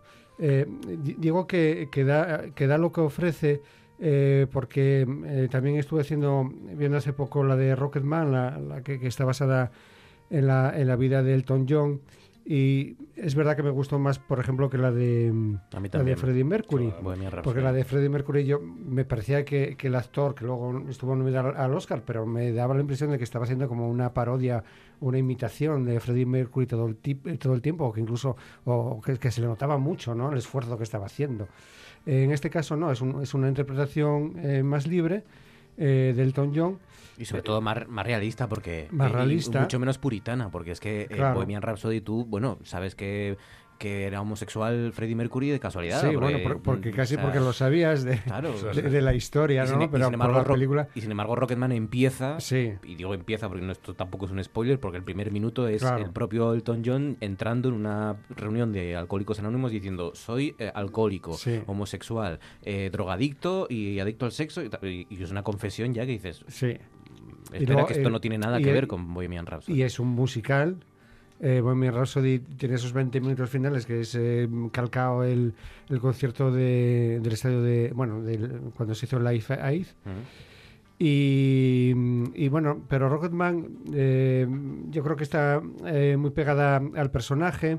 Eh, como se sabe, el productor ejecutivo es el propio Elton John y en algún momento se ve que quiere hacer como un ajuste de cuentas con el pasado, por lo menos con algunos personajes de su pasado. Su que, padre, por ejemplo. eh, su padre, su madre, que efectivamente si son como aparecen en la película, pues tienen bien merecido ese ajuste de cuentas, ¿no?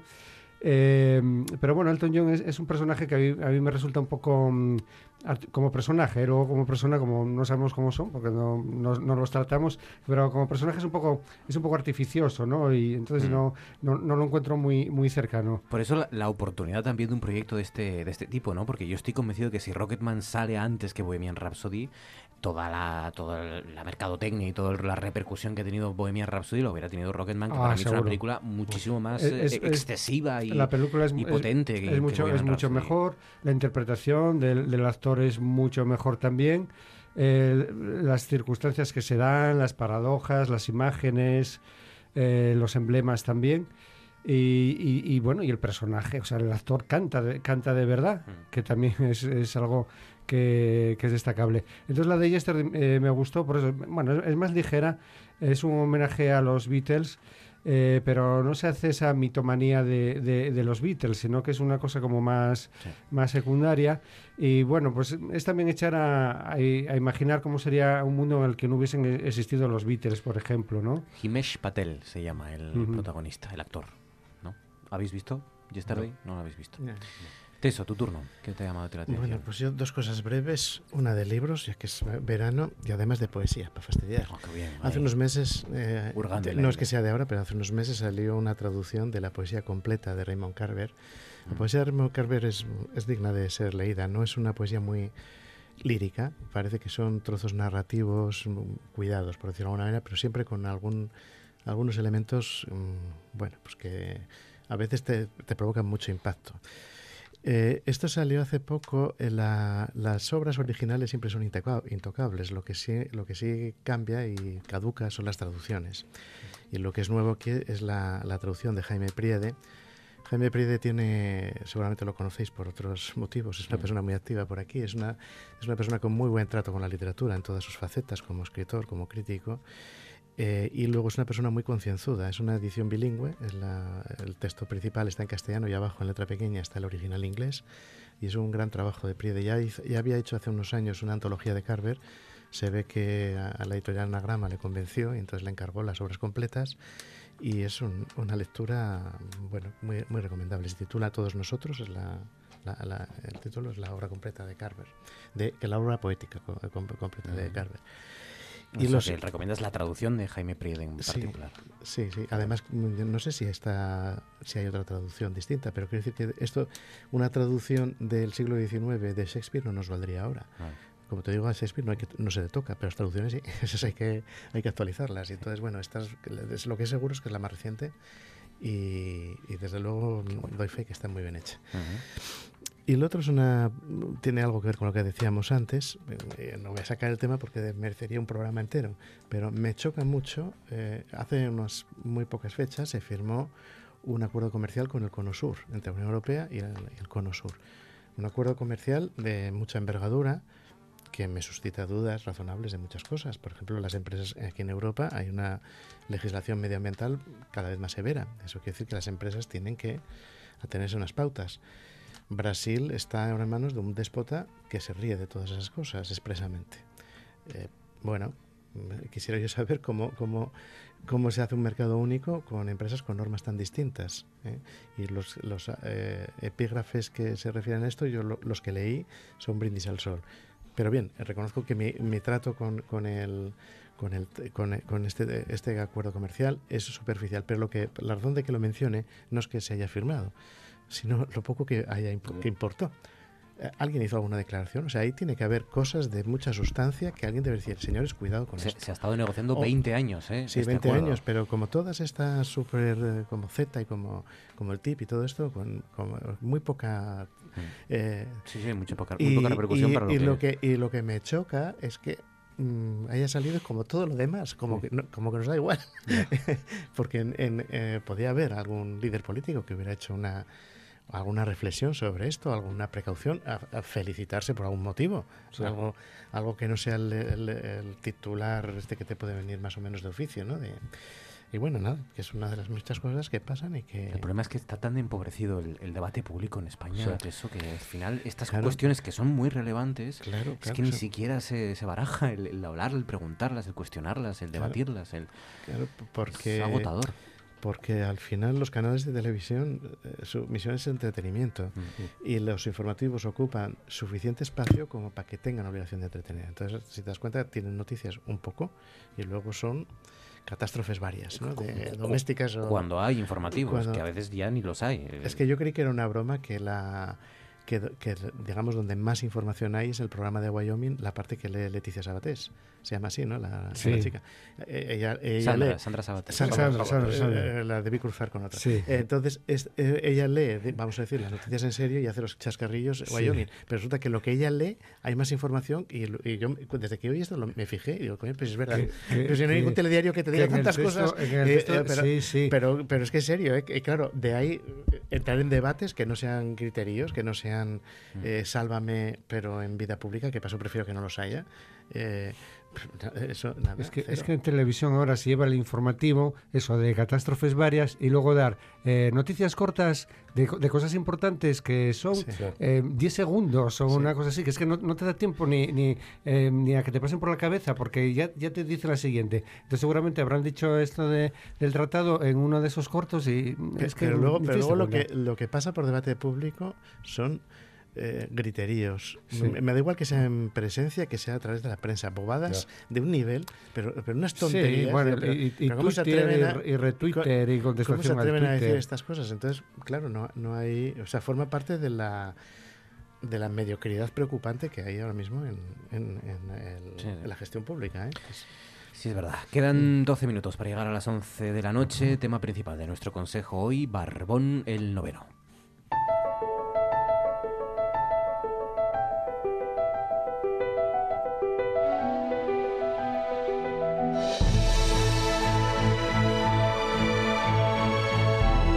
Esto es...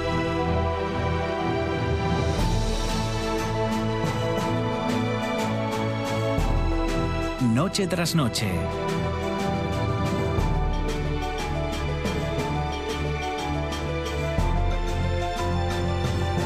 Con Marcos Vega.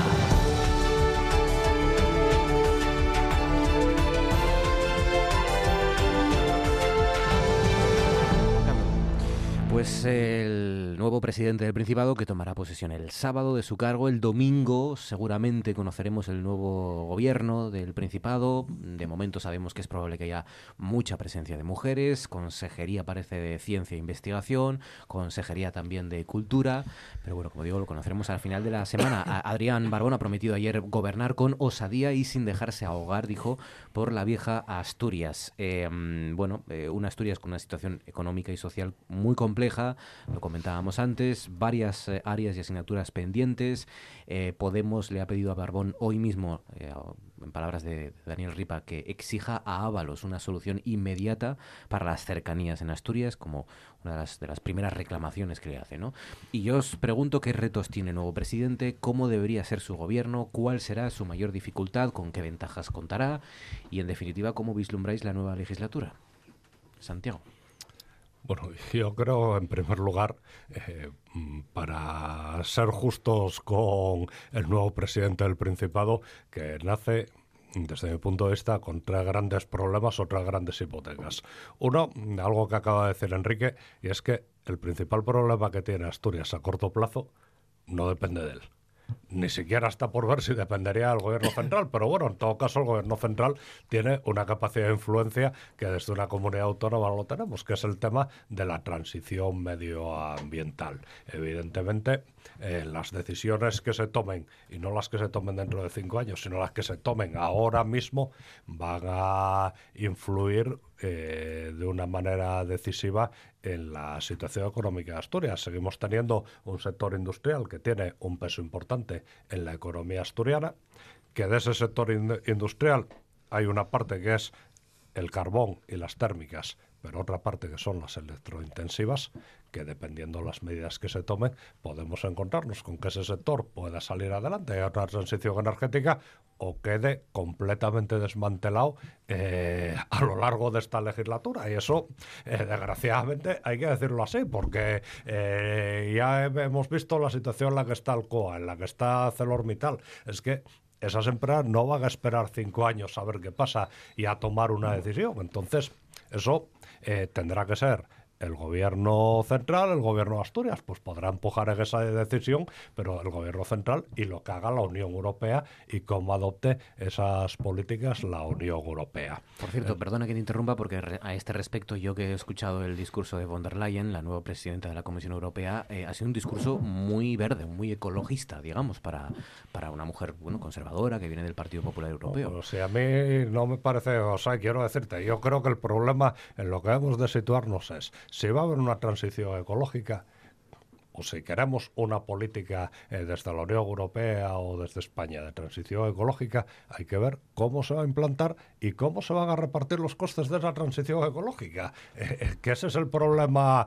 el problema fundamental. Claro, lo que no es impensable es una transición ecológica que desmantele totalmente el sector industrial europeo. ¿Qué quieres que te diga? Porque no vamos a vivir del turismo, ¿no? Entonces yo creo que ese es un grave problema que se escapa de su ámbito de decisión. En segundo lugar, creo que ha heredado todos los problemas de la inacción política que ha habido a lo largo de estos años y que no ha hecho nada más que enquistar el declive demográfico, que es el otro gran problema social de Asturias, que todavía se puede enconar más dependiendo de lo que pase con el sector industrial. El gobierno del Principado encargó un plan demográfico y unos estudios bastante serios y, hombre, te muestra que de no tomar ninguna medida, bueno, somos la única comunidad au- autónoma que está perdiendo población, eh, somos de los que menos emigrantes los jóvenes se van y podemos situarnos con una población sobre 800.000 habitantes de aquí a unos 20 años. Y eso se refleja en el poco peso que tenemos, precisamente que cada vez vamos perdiendo más en la política y en la que tú decías que las cercanías de Asturias sea un desastre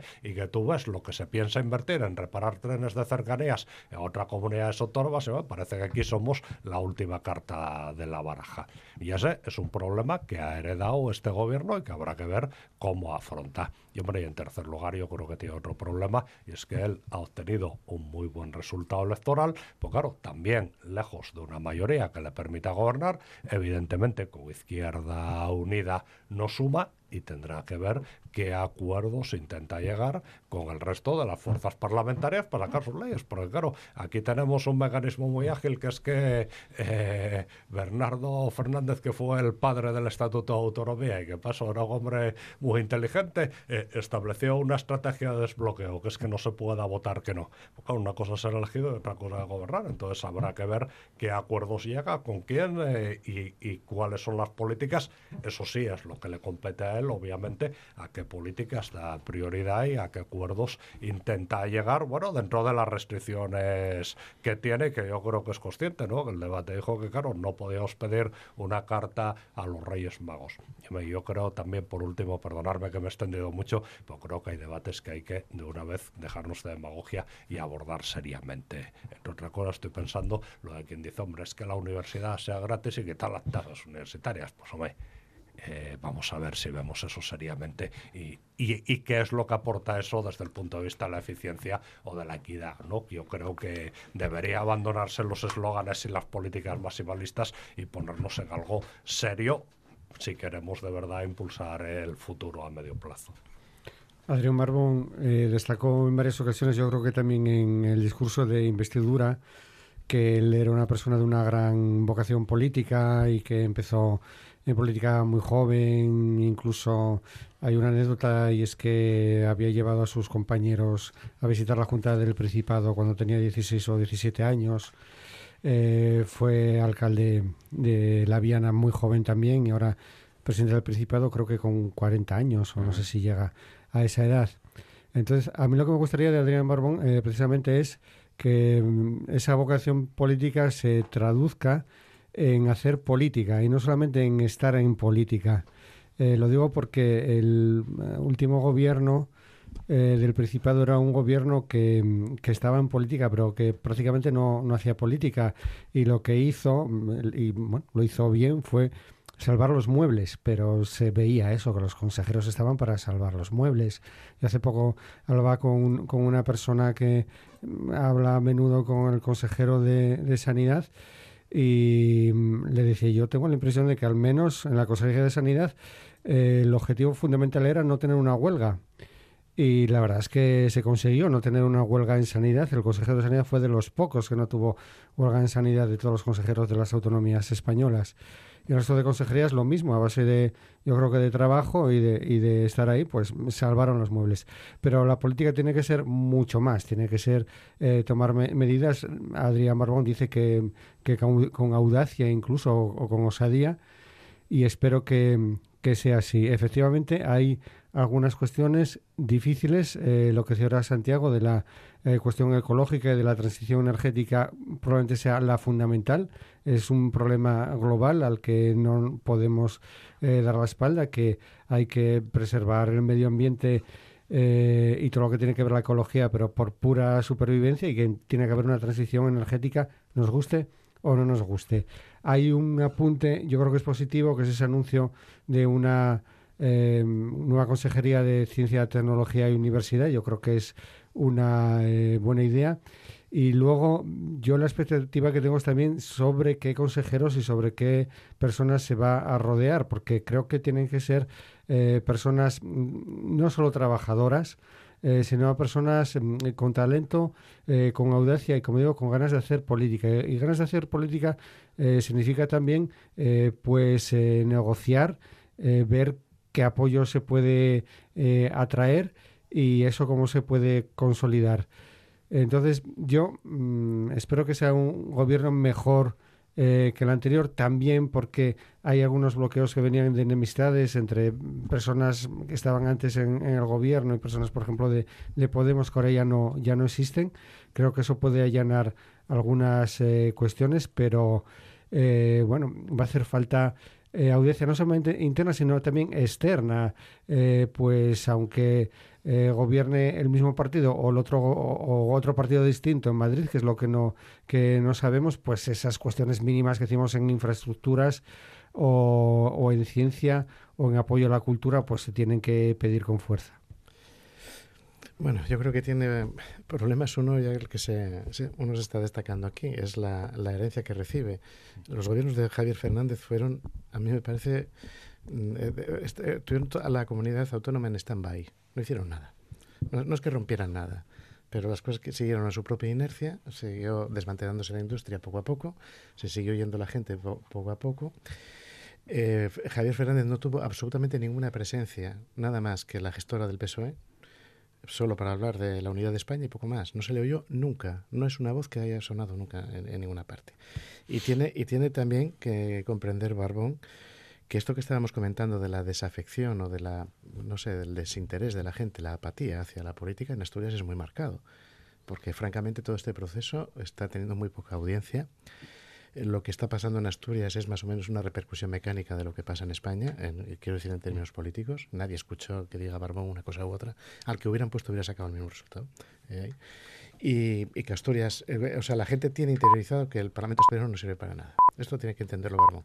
Y el primer paso que dio no, es acertado. Ya sé que no lo necesitabas, pero tenías que haber intentado por todos los medios y haber conseguido salir presidente con una mayoría para los presupuestos. Esto hubiera sido una muy buena señal. Porque ahora que tiene... Eh, quiero decir, eh, por, qué lo que sea que vaya a hacer para, para, aprobar los presupuestos, ¿por qué no lo, hizo ya? Eso, eso tenía, tenía, que haberlo intentado. Y de nuevo, digo lo mismo, el que manda es el que tiene la responsabilidad. No vale decir, no, es que estos no quieren, no, tú mandas, tú eres el que tienes que, que moverte. ¿Problemas que tiene? Pues los tiene todos, todos los que había. El principal es el industrial. Eh, es muy preocupante, efectivamente, lo de las electrointensivas. Y hay algo que, engloba todo esto, y yo creo que más o menos lo, mencionó Santiago antes. Eh, tienes que tener presencia allí donde las cosas se deciden y no puedes plantear las cosas donde no se deciden. Entonces, por ejemplo, imaginemos que estamos en un gobierno de España y queremos una política fiscal de, vamos a decir, fuerte, es decir, de, impuestos altos en las rentas altas, porque quiero unas asistencias públicas y demás. Eso no lo puede hacer un país aisladamente, porque si yo pongo unos impuestos muy altos, el capital se va para otro lado. ¿Dónde tengo que dar esa batalla? Eso no quiere decir que tenga que renunciar a ello, pero la daré en Europa. La extrema derecha está dando sus batallas en Europa, ¿no? Podré yo ir a Europa y decir, oye, igual que prohibimos presupuestos que no atiendan a estos criterios ecológicos, Vamos a prohibir presupuestos que no garanticen que los ancianos no sean pobres, que la gente tenga asistencia universal, etcétera. Voy a tener, igual pierdo, pero tendrás que llevar al ámbito en que se corresponde. Entonces, claro, desde una comunidad eh, como Asturias, donde las cosas principales se cuecen en otro sitio, tendrás que tener presencias en esos sitios. Y no se trata de, porque aquí parece que es o docilidad con el gobierno o ser comunidad rebelde con el gobierno. No es esto, es tener presencia. Pero fíjate, en Europa vamos a pasar de tener tres eurodiputados asturianos a tener uno. Con sí, Fernández, nada más. Sí, pero tendrás que jugar con la baraja que hay. Y, por ejemplo, Madrid está haciendo de paraíso fiscal interno. Esto tendrá que, tomarse medidas. El, País Vasco ya constitucionalmente tiene, unas, tiene unas prebendas. Los otros no es que lo diga la Constitución, pero de facto sí, pero tendrás que dar esa batalla. Si tú crees que el impuesto de sucesiones hay que ponerlo, lo que no puedes es ponerlo tú y los demás, ¿no? Porque entonces, claro, se te van para otro lado. Pero entonces esa batalla no se puede dar aquí. Esa batalla tienes que darla en Madrid, señores. Ya basta con esta trampa. Y todo, y todo esto quiere decir que hay que hacer mucha política hacia Madrid, pero política seria, de, porque hay, muchas cosas que reclamar ahí. Yo creo que tenemos el problema industrial y de ese deriva el problema de la despoblación, que es, que es muy serio. El otro día un candidato rector eh, que bueno pues que empezó a comentar su, su, candidatura, pues decía que, que en no tantos años y por el efecto mecánico de la caída de la población, la Universidad de Oviedo puede tener, pasar a tener 8.000 estudiantes. 8.000 estudiantes. La, la, Universidad de Oviedo yo la conocí con 42.000 estudiantes. Entonces, claro, esto es muy serio porque si baja de cierta masa crítica, llega un momento que ya se podría cuestionar hasta la institución en sí. Esta, esto es, la, este es, la cuestión. Y, y claro, eh, es que además, eh, a mí lo que me molesta de todo esto es que hay condiciones objetivas muy negativas, pero también hay bazas, que yo, como estoy muy en contacto con la, con la enseñanza, eh, pues yo viví la época en que la gente tenía que aprobar posiciones y tenía que irse fuera, ¿no? Y yo veía que a veces la gente de León llegaba a Asturias y se quedaba y no volvía a León, que dice que había un apego relativo, ¿no? Pero la, por lo menos la gente de mi edad que emigró a donde fuera tiene todavía un apego hacia Asturias, que es decir, que le das el menor protesto mm. y vuelven. Y si pueden ayudar, ayudan. Si al que haya hecho fortuna por ahí, si puede ayudar, ayuda. Y, y claro, esto no va a durar siempre. Y eh, eh, esta, esta- y a mí lo que, lo que digo es que todo esto no, ve- no veo que se haya planteado nunca en, en- en ninguna Claro, parte. porque hacer política es eso, también buscar buscar alianzas do- donde, donde sea y donde es necesario. Y claro, yo creo que hay muchas cosas que no se han explorado todavía. Claro, yo, de- de- yo no es que tenga una, una varita mágica, pero efectivamente, Mm. a mí yo no creo que vaya a estar siempre aquí Arcelor, al paso que vamos, que a mí no me chocaría que más pronto que tarde desaparece. Entonces, ¿qué, qué- qué queda aquí, eh, eh, Asturias? ¿Qué quedamos para unas palanganas para que la gente venga a mojar los pies a los balnearios? Es que, es que no...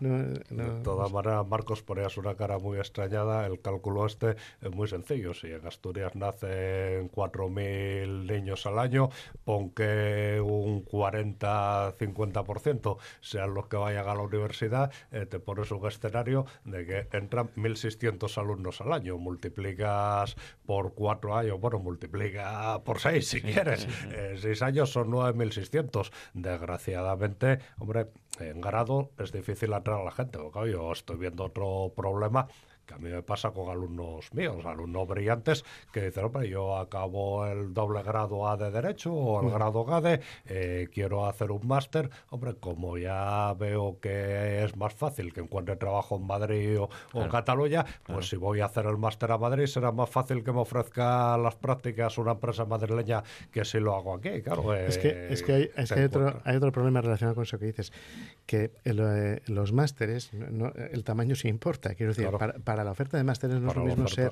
una comunidad pequeña que una comunidad grande. grande. En la medida que se acentúe el, el pasar el peso, el, el peso de la atribución profesional al máster desde el grado, quiero decir que antes lo que valía era la licenciatura y algunos raros tenían de doctorado, vale. Pero eh, en la medida en que eso vaya- se, se diluya con grados que cada vez valgan menos y el peso vaya hacia el máster, lo que va a ocurrir en, en los estudios superiores es lo que ocurría en tiempos en Ensidesa, que aquí se hacían las planchas de metal y el coche se hacía en altos hornos de Vizcaya, que era lo que valía. Es decir, aquí acabamos teniendo los grados, que es lo que, bah, son las planchas, y Es luego los que- másteres los tienen los sitios grandes. Es decir, que los universitarios españoles van a elegir otras comunidades autónomas por otras universidades porque están en los másteres más variados o más potentes o O, más... o- o porque tienes, quiero decir que aquí puedes tener másteres de, de excelencia, pero unos cuantos. Lo que no tienes capacidad financiera para tener, Para una, tener una, un una gran, can- una gran cantidad de másteres. Entonces, claro, como, como el peso académico está en el máster, quedamos para lo que no interesa. Eh, eh, o sea, quiero decir que hay, ligado a la despoblación, y que yo creo que, que la clave es la industrialización, porque el turismo tira de lo que tira, pero aquí hay que garantizar, la, la- y, y efectivamente hay, hay que hacer una política muy intensa eh, hacia arriba. Pero, y el que no sepa hacer eso, pues que se dedica a otra Pero, cosa. pero ese es un campo claro de decisiones políticas. Políticas del gobierno y políticas de la universidad, bueno, que tienen que ir de la mano, porque al final la última palabra la tiene el gobierno. Es decir, mire, yo quiero hacer una apuesta por estas titulaciones que pueden tener futuro, tienen un valor añadido, son las que se demandan y voy a poner los recursos eh, encima de la mesa, los recursos necesarios para impulsar esas titulaciones. Claro, eh, lo que no puede ser es la inercia de eh, titulaciones, bueno, pues las que me ofrezcan Sí, y sí. son ustedes los que deciden. No, oiga, ¿por qué es por lo que yo quiero apostar? Sí. Siete minutos sobre las once. Viene Georgina con los restos.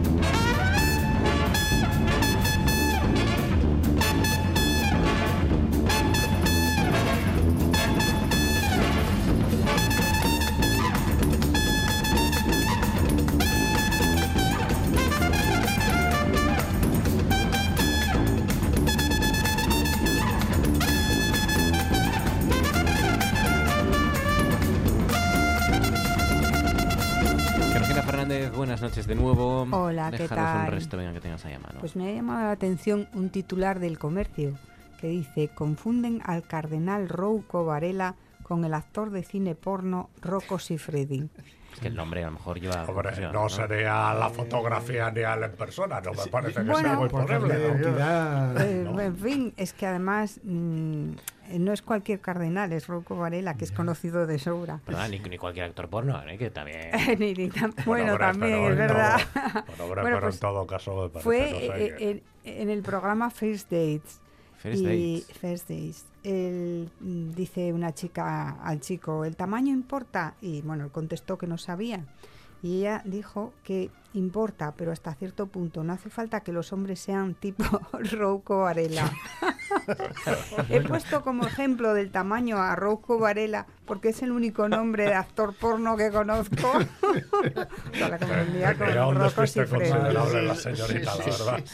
Qué bonito, qué bonito. Y al final, ¿qué pasó con la, sabes, con la pareja en cuestión? Eh, La porque- pareja, sí, porque hay sí, dos se opciones. quedaron juntos. Claro. tal. Lo voy a seguir investigando. Ojalá, ojalá, ojalá, porque puede ser el principio de un, un Sí. Matrimonio muy feliz y una Claro, pareja. la pues, felicidad eh, perpetua. Claro. Y Pues- que los cause Rouco, ¿no? pues- Que los- pues No, pero Rocco, no, No Rocco. no Rocco. No Rocco. En, en es- en esos programas que el que hace la voz en off o los dibujos suele ser el que más gracia tiene de todo el programa, o no haberse ensañado yo.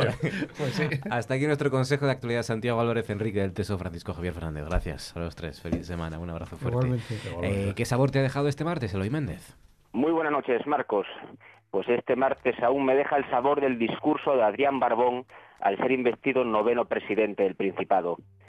Los asturianos tenemos que volver a confiar en nosotros mismos. Prometo gobernar sin dejar que la vieja Asturias me ahogue. No quiero que la legislatura sea una copia de la anterior. Son frases del flamante líder del Ejecutivo nada más ganarse el puesto. Y todas concentran una idea común. Alejarse de lo anterior, de lo que ahora muere. Barbón no hace una enmienda a la totalidad a Javier Fernández, pero sí marca enormes distancias porque sabe que a esta región se le acaba el tiempo para casi todo.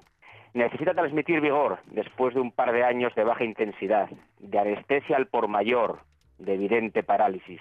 Le hará falta ese empuje para asumir con garantías de éxito la complicada tarea que se le viene encima. Asturias ha entrado en un estado de coma inducido porque el modelo productivo que la hizo crecer a pasos agigantados durante el siglo XX ya no vale. La mina es pasado y la gran industria ha iniciado una peligrosa deriva porque las multinacionales que la sustentan consideran demasiado caro quedarse aquí cuando hay lugares a mitad de precio. Esto ha provocado cambios profundos en el mercado laboral que han obligado a marcharse a miles de jóvenes. Vivimos pues en un trozo de tierra envejecido y con enormes incertidumbres, con una población más acostumbrada a recibirle a paga que a crear empresas. Así que el reto del nuevo presidente deberá pasar, sobre todo, por aplicar con sus políticas un enorme cambio de mentalidad. Estamos en un momento crucial, así que Barbón tiene la enorme oportunidad de pasar a la historia como el hombre que obró el milagro. Sin ponernos dramáticos, se podría decir que no le queda otra que ser héroe o villano, rescatador enterrador. Cada uno tendremos que arrimar el hombro para construir esta nueva realidad desde la posición que tengamos, pero a él le toca ser patrón de esta nave en noche de galerna. El futuro ya ha llegado. Es ahora o nunca. Buenas noches, un abrazo enorme y a disfrutar del verano.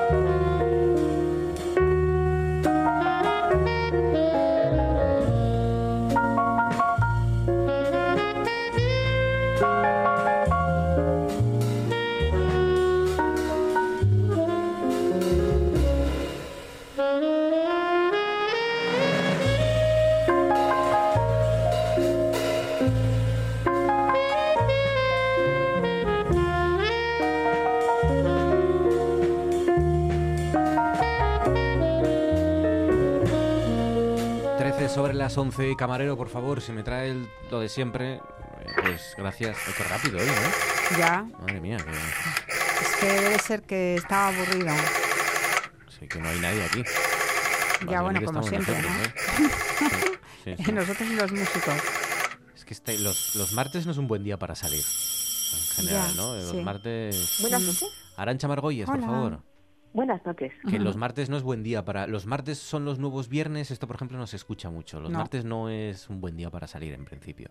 Yo creo que no. No, Yo creo a que no, no. ser que seas universitario y, y- y muy fiestero, porque los universitarios poco fiesteros, si es que existen, pues tampoco los martes es que salgan mucho, ¿no? Pero... Ya, es que tampoco hay mucha variedad. Hombre, yo recuerdo haber perdido la noción de el día que era en Salamanca. Digo, no, no por no por sustancias eh, exógenas, sino porque eh, sal- claro, salías un lunes de repente, luego un miércoles tal, que luego al final decías, pero qué día es hoy, ¿no? Eh, no- Claro, todos los días sea. jauja. Claro que sí. Claro, además te confundían los horarios, ¿no? Eso de llegar a las 6, a las 7, a las 3. Claro. no, no, Claro. El, el- el biorritmo se pierde. Yo llegaba, yo llegaba siempre mm, a una panadería, yo cuando llegaba de fiesta iba por una panadería que estaba al lado de casa en, en Salamanca eh, a, a comprar algo de- para, para llenar el estómago, ¿no?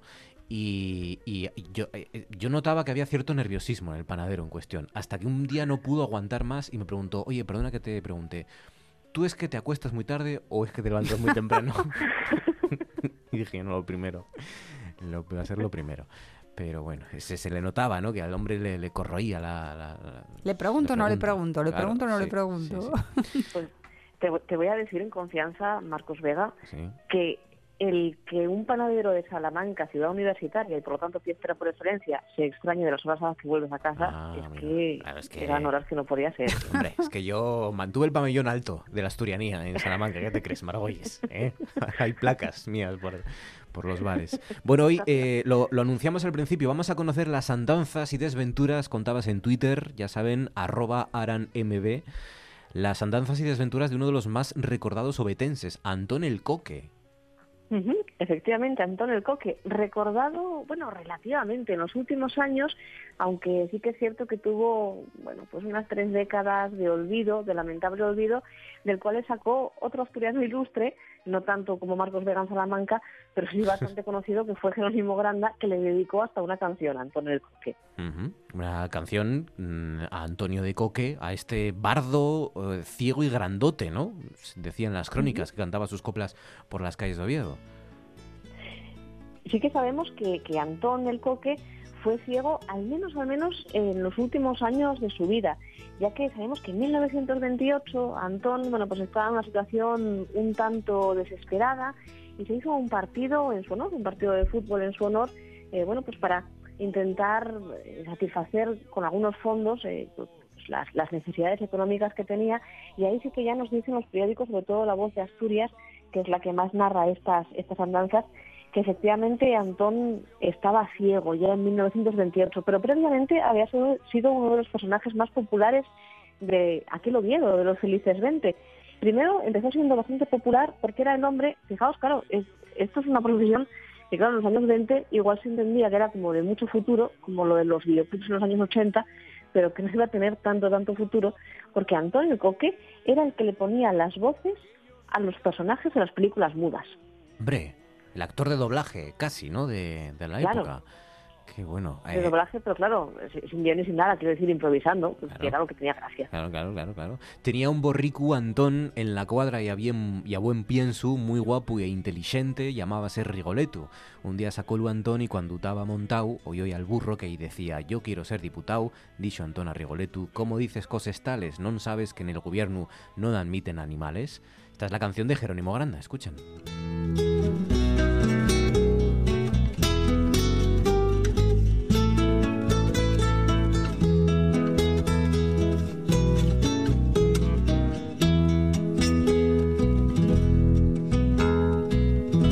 El jueves al mercado, el fanfarrón de Vicente anda siempre espatuchando, dándoseles de valiente. Es la canción Coplas de Carnaval, ¿no? Del disco Coplas de Carnaval. Es, es Jerónimo Granda sobre textos, ¿no? Del propio Antón el Coque.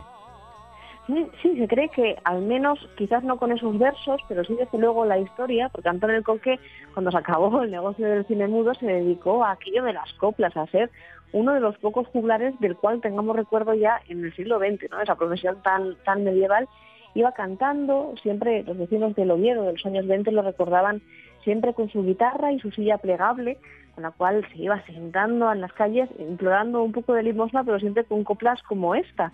Eh, pues evidentemente, claro, coplas con mucha chanza, coplas que se metían, en este caso, eh, la de la de Rigoletto y Antón con los eh, con los diputados, con los políticos, en esas coplas que tan de actualidad están, e incluso tenemos otras eh, elaboradas, parece ser que de la narración original de, de, Antón, que evidentemente bueno, pues no deja rastro ni documental ni grabado, pero sí en la memoria de los vecinos. Y a partir de esa memoria de los vecinos, pues podemos recuperar coplas como por ejemplo esta que sigue, ¿no? Que, que, bueno, que es interpretada por otro, por otro monologuista ya de nuestros tiempos, y que dice así, Tuvo Rufo siete fíos, roxos como el azafrán, y el octavo salió y prieto, y eso mosqueó mucho a Xuan.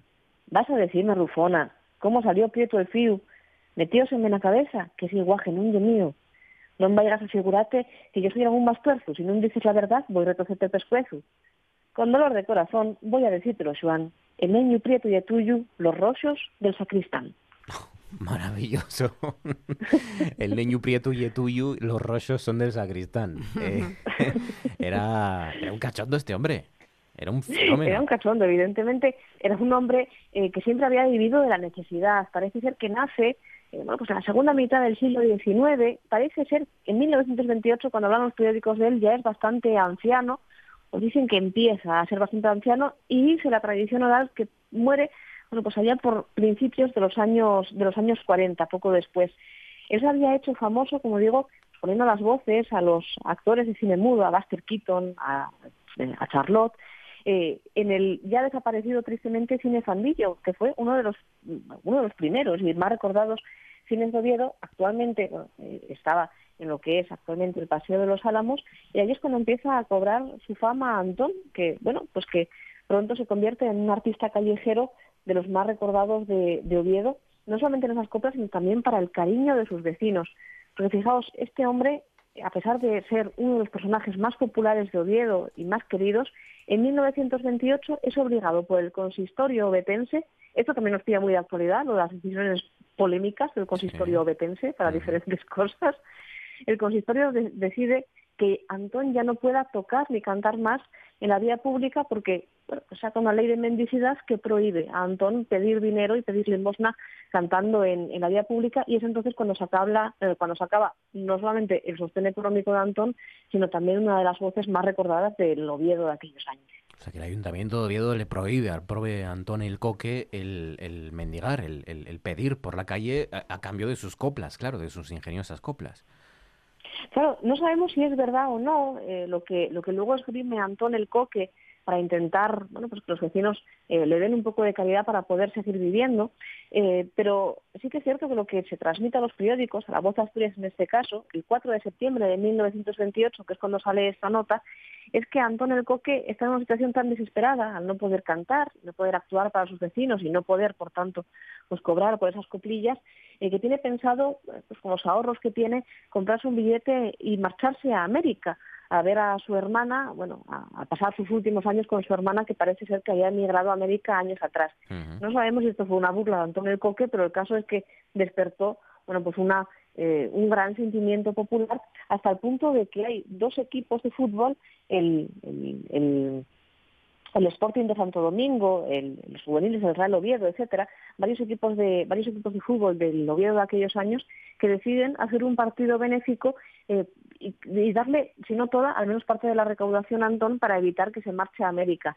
Parece ser que la historia no sale del todo bien, no se recauda lo suficiente como para sostener a Antón el Coque, pero bueno, desde luego eso es eh, deja deja el rastro documental, uno de los pocos rastros documentales hmm. que tenemos de este hombre en los periódicos. Ya sabemos que era una época en la que se hablaba poco de lo que se hablaba en la calle. Pues nada, sirva también este espacio para reivindicar a Antón el Coque. A mediados del 19, 1941, ¿no? Fue el final, parece, bardo, ciego y grandote, cantando sus coplas por las calles de, de Oviedo con su guitarra y su silla plegable. Arancha Margolles, cuídate, un abrazo fuerte, gracias. Gracias a vosotros. En RPA. Noche tras noche. Con Marcos Vega.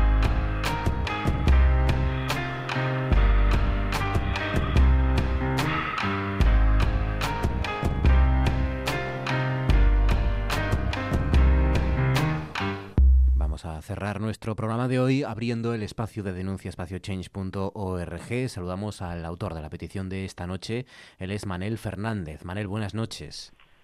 Hola, buenas noches. Bueno, el autor con más gente. Con más gente de Shega Asturias. Usted es vicepresidente de la Federación Estatal de Lesbianas, Gays, Transexuales y Bisexuales. Y en este caso, la petición que se abre en change.org es para que se condenen los discursos discriminatorios, dirigidos en particular para los que se eh, dijeron en la Escuela Feminista Rosario Acuña, ¿no? Sí, en particular todos los discursos eh, que iban en contra de las realidades trans y específicamente dentro de lo trans eh, de las realidades de las mujeres transexuales. Creo, creemos que fue un discurso discriminatorio, un discurso donde incluso se llegaron a mofar de, de la realidad, incluso llegaron a patologizar a esta realidad cuando la OMS el año pasado ya dejó claro que ser transexual no es una enfermedad y muchísimo menos una disforia de género, términos que se usaron dentro de esta escuela Rosario Acuña la Escuela Rosario Acuña, que tiene una larga tradición en, Gijón, una escuela feminista, donde participan en diferentes debates y tertulias, pues eh, destacadas filósofas y, referencias del feminismo. Eh, ¿Qué se dijo, Manel, en esa, en concreto en esta escuela de feminista Rosario Acuña de este año que haya provocado eh, tanto rechazo y tanta polémica? Yo creo que sacando como conclusión, y creo que una de, como una de las frases que se llegó a decir dentro del Rosario Cuña, el hecho de que las mujeres transexuales nunca van a ser unas mujeres, son mujeres de ficción, y, que lo que supera al género es el, sexo, es decir, el discurso biologicista que se dio en, en esta escuela, sobre todo todo lo que tenía que ver con la corporalidad, la genitalidad de las identidades, es lo que hace que nosotros saltemos y digamos que existe una transfobia y una discriminación clara hacia la realidad de trans. No nos podemos olvidar que esto no empieza este año, esto ya se dio el año pasado. Discursos como los que dio Amelia Barcaz el año pasado, diciendo que las mujeres transexuales eran como el discípulo tonto de Hipócrates, que el discípulo tonto de Hipócrates quiso ser eh, Hipócrates y nunca lo logró, una mujer transexual es lo mismo, querrá ser una mujer y nunca lo será porque no lo es. Es decir, la base de este discurso y de la negación de la identidad de las mujeres transexuales es lo que nosotros estamos contra lo que nosotros estamos peleando. Creemos que tiene que existir un, feminismo inclusivo, un feminismo donde entren todas las realidades y entre esas realidades tiene que estar la mujer trans, la mujer transexual, levantando la voz y diciendo que esta mujer tenga la corporalidad que tenga o tenga la genitalidad que tenga, porque los genitales no marcan nuestra identidad y tiene que ser escuchada dentro de estos foros. No podemos permitir que se rían, que no reconozcan la autodeterminación y mucho menos que digan que una mujer no es una mujer. Eh, Manel, ¿habéis hablado con el Ayuntamiento de Gijón o con la propia Escuela Rosario Acuña? No, con la, con la escuela no hemos hablado, sí estamos pendientes de una reunión con la, con la alcaldesa y tratar de dejar las, las cosas claras de por qué con dinero público se pueden pagar este tipo de discursos o se pueden hacer este tipo de formaciones.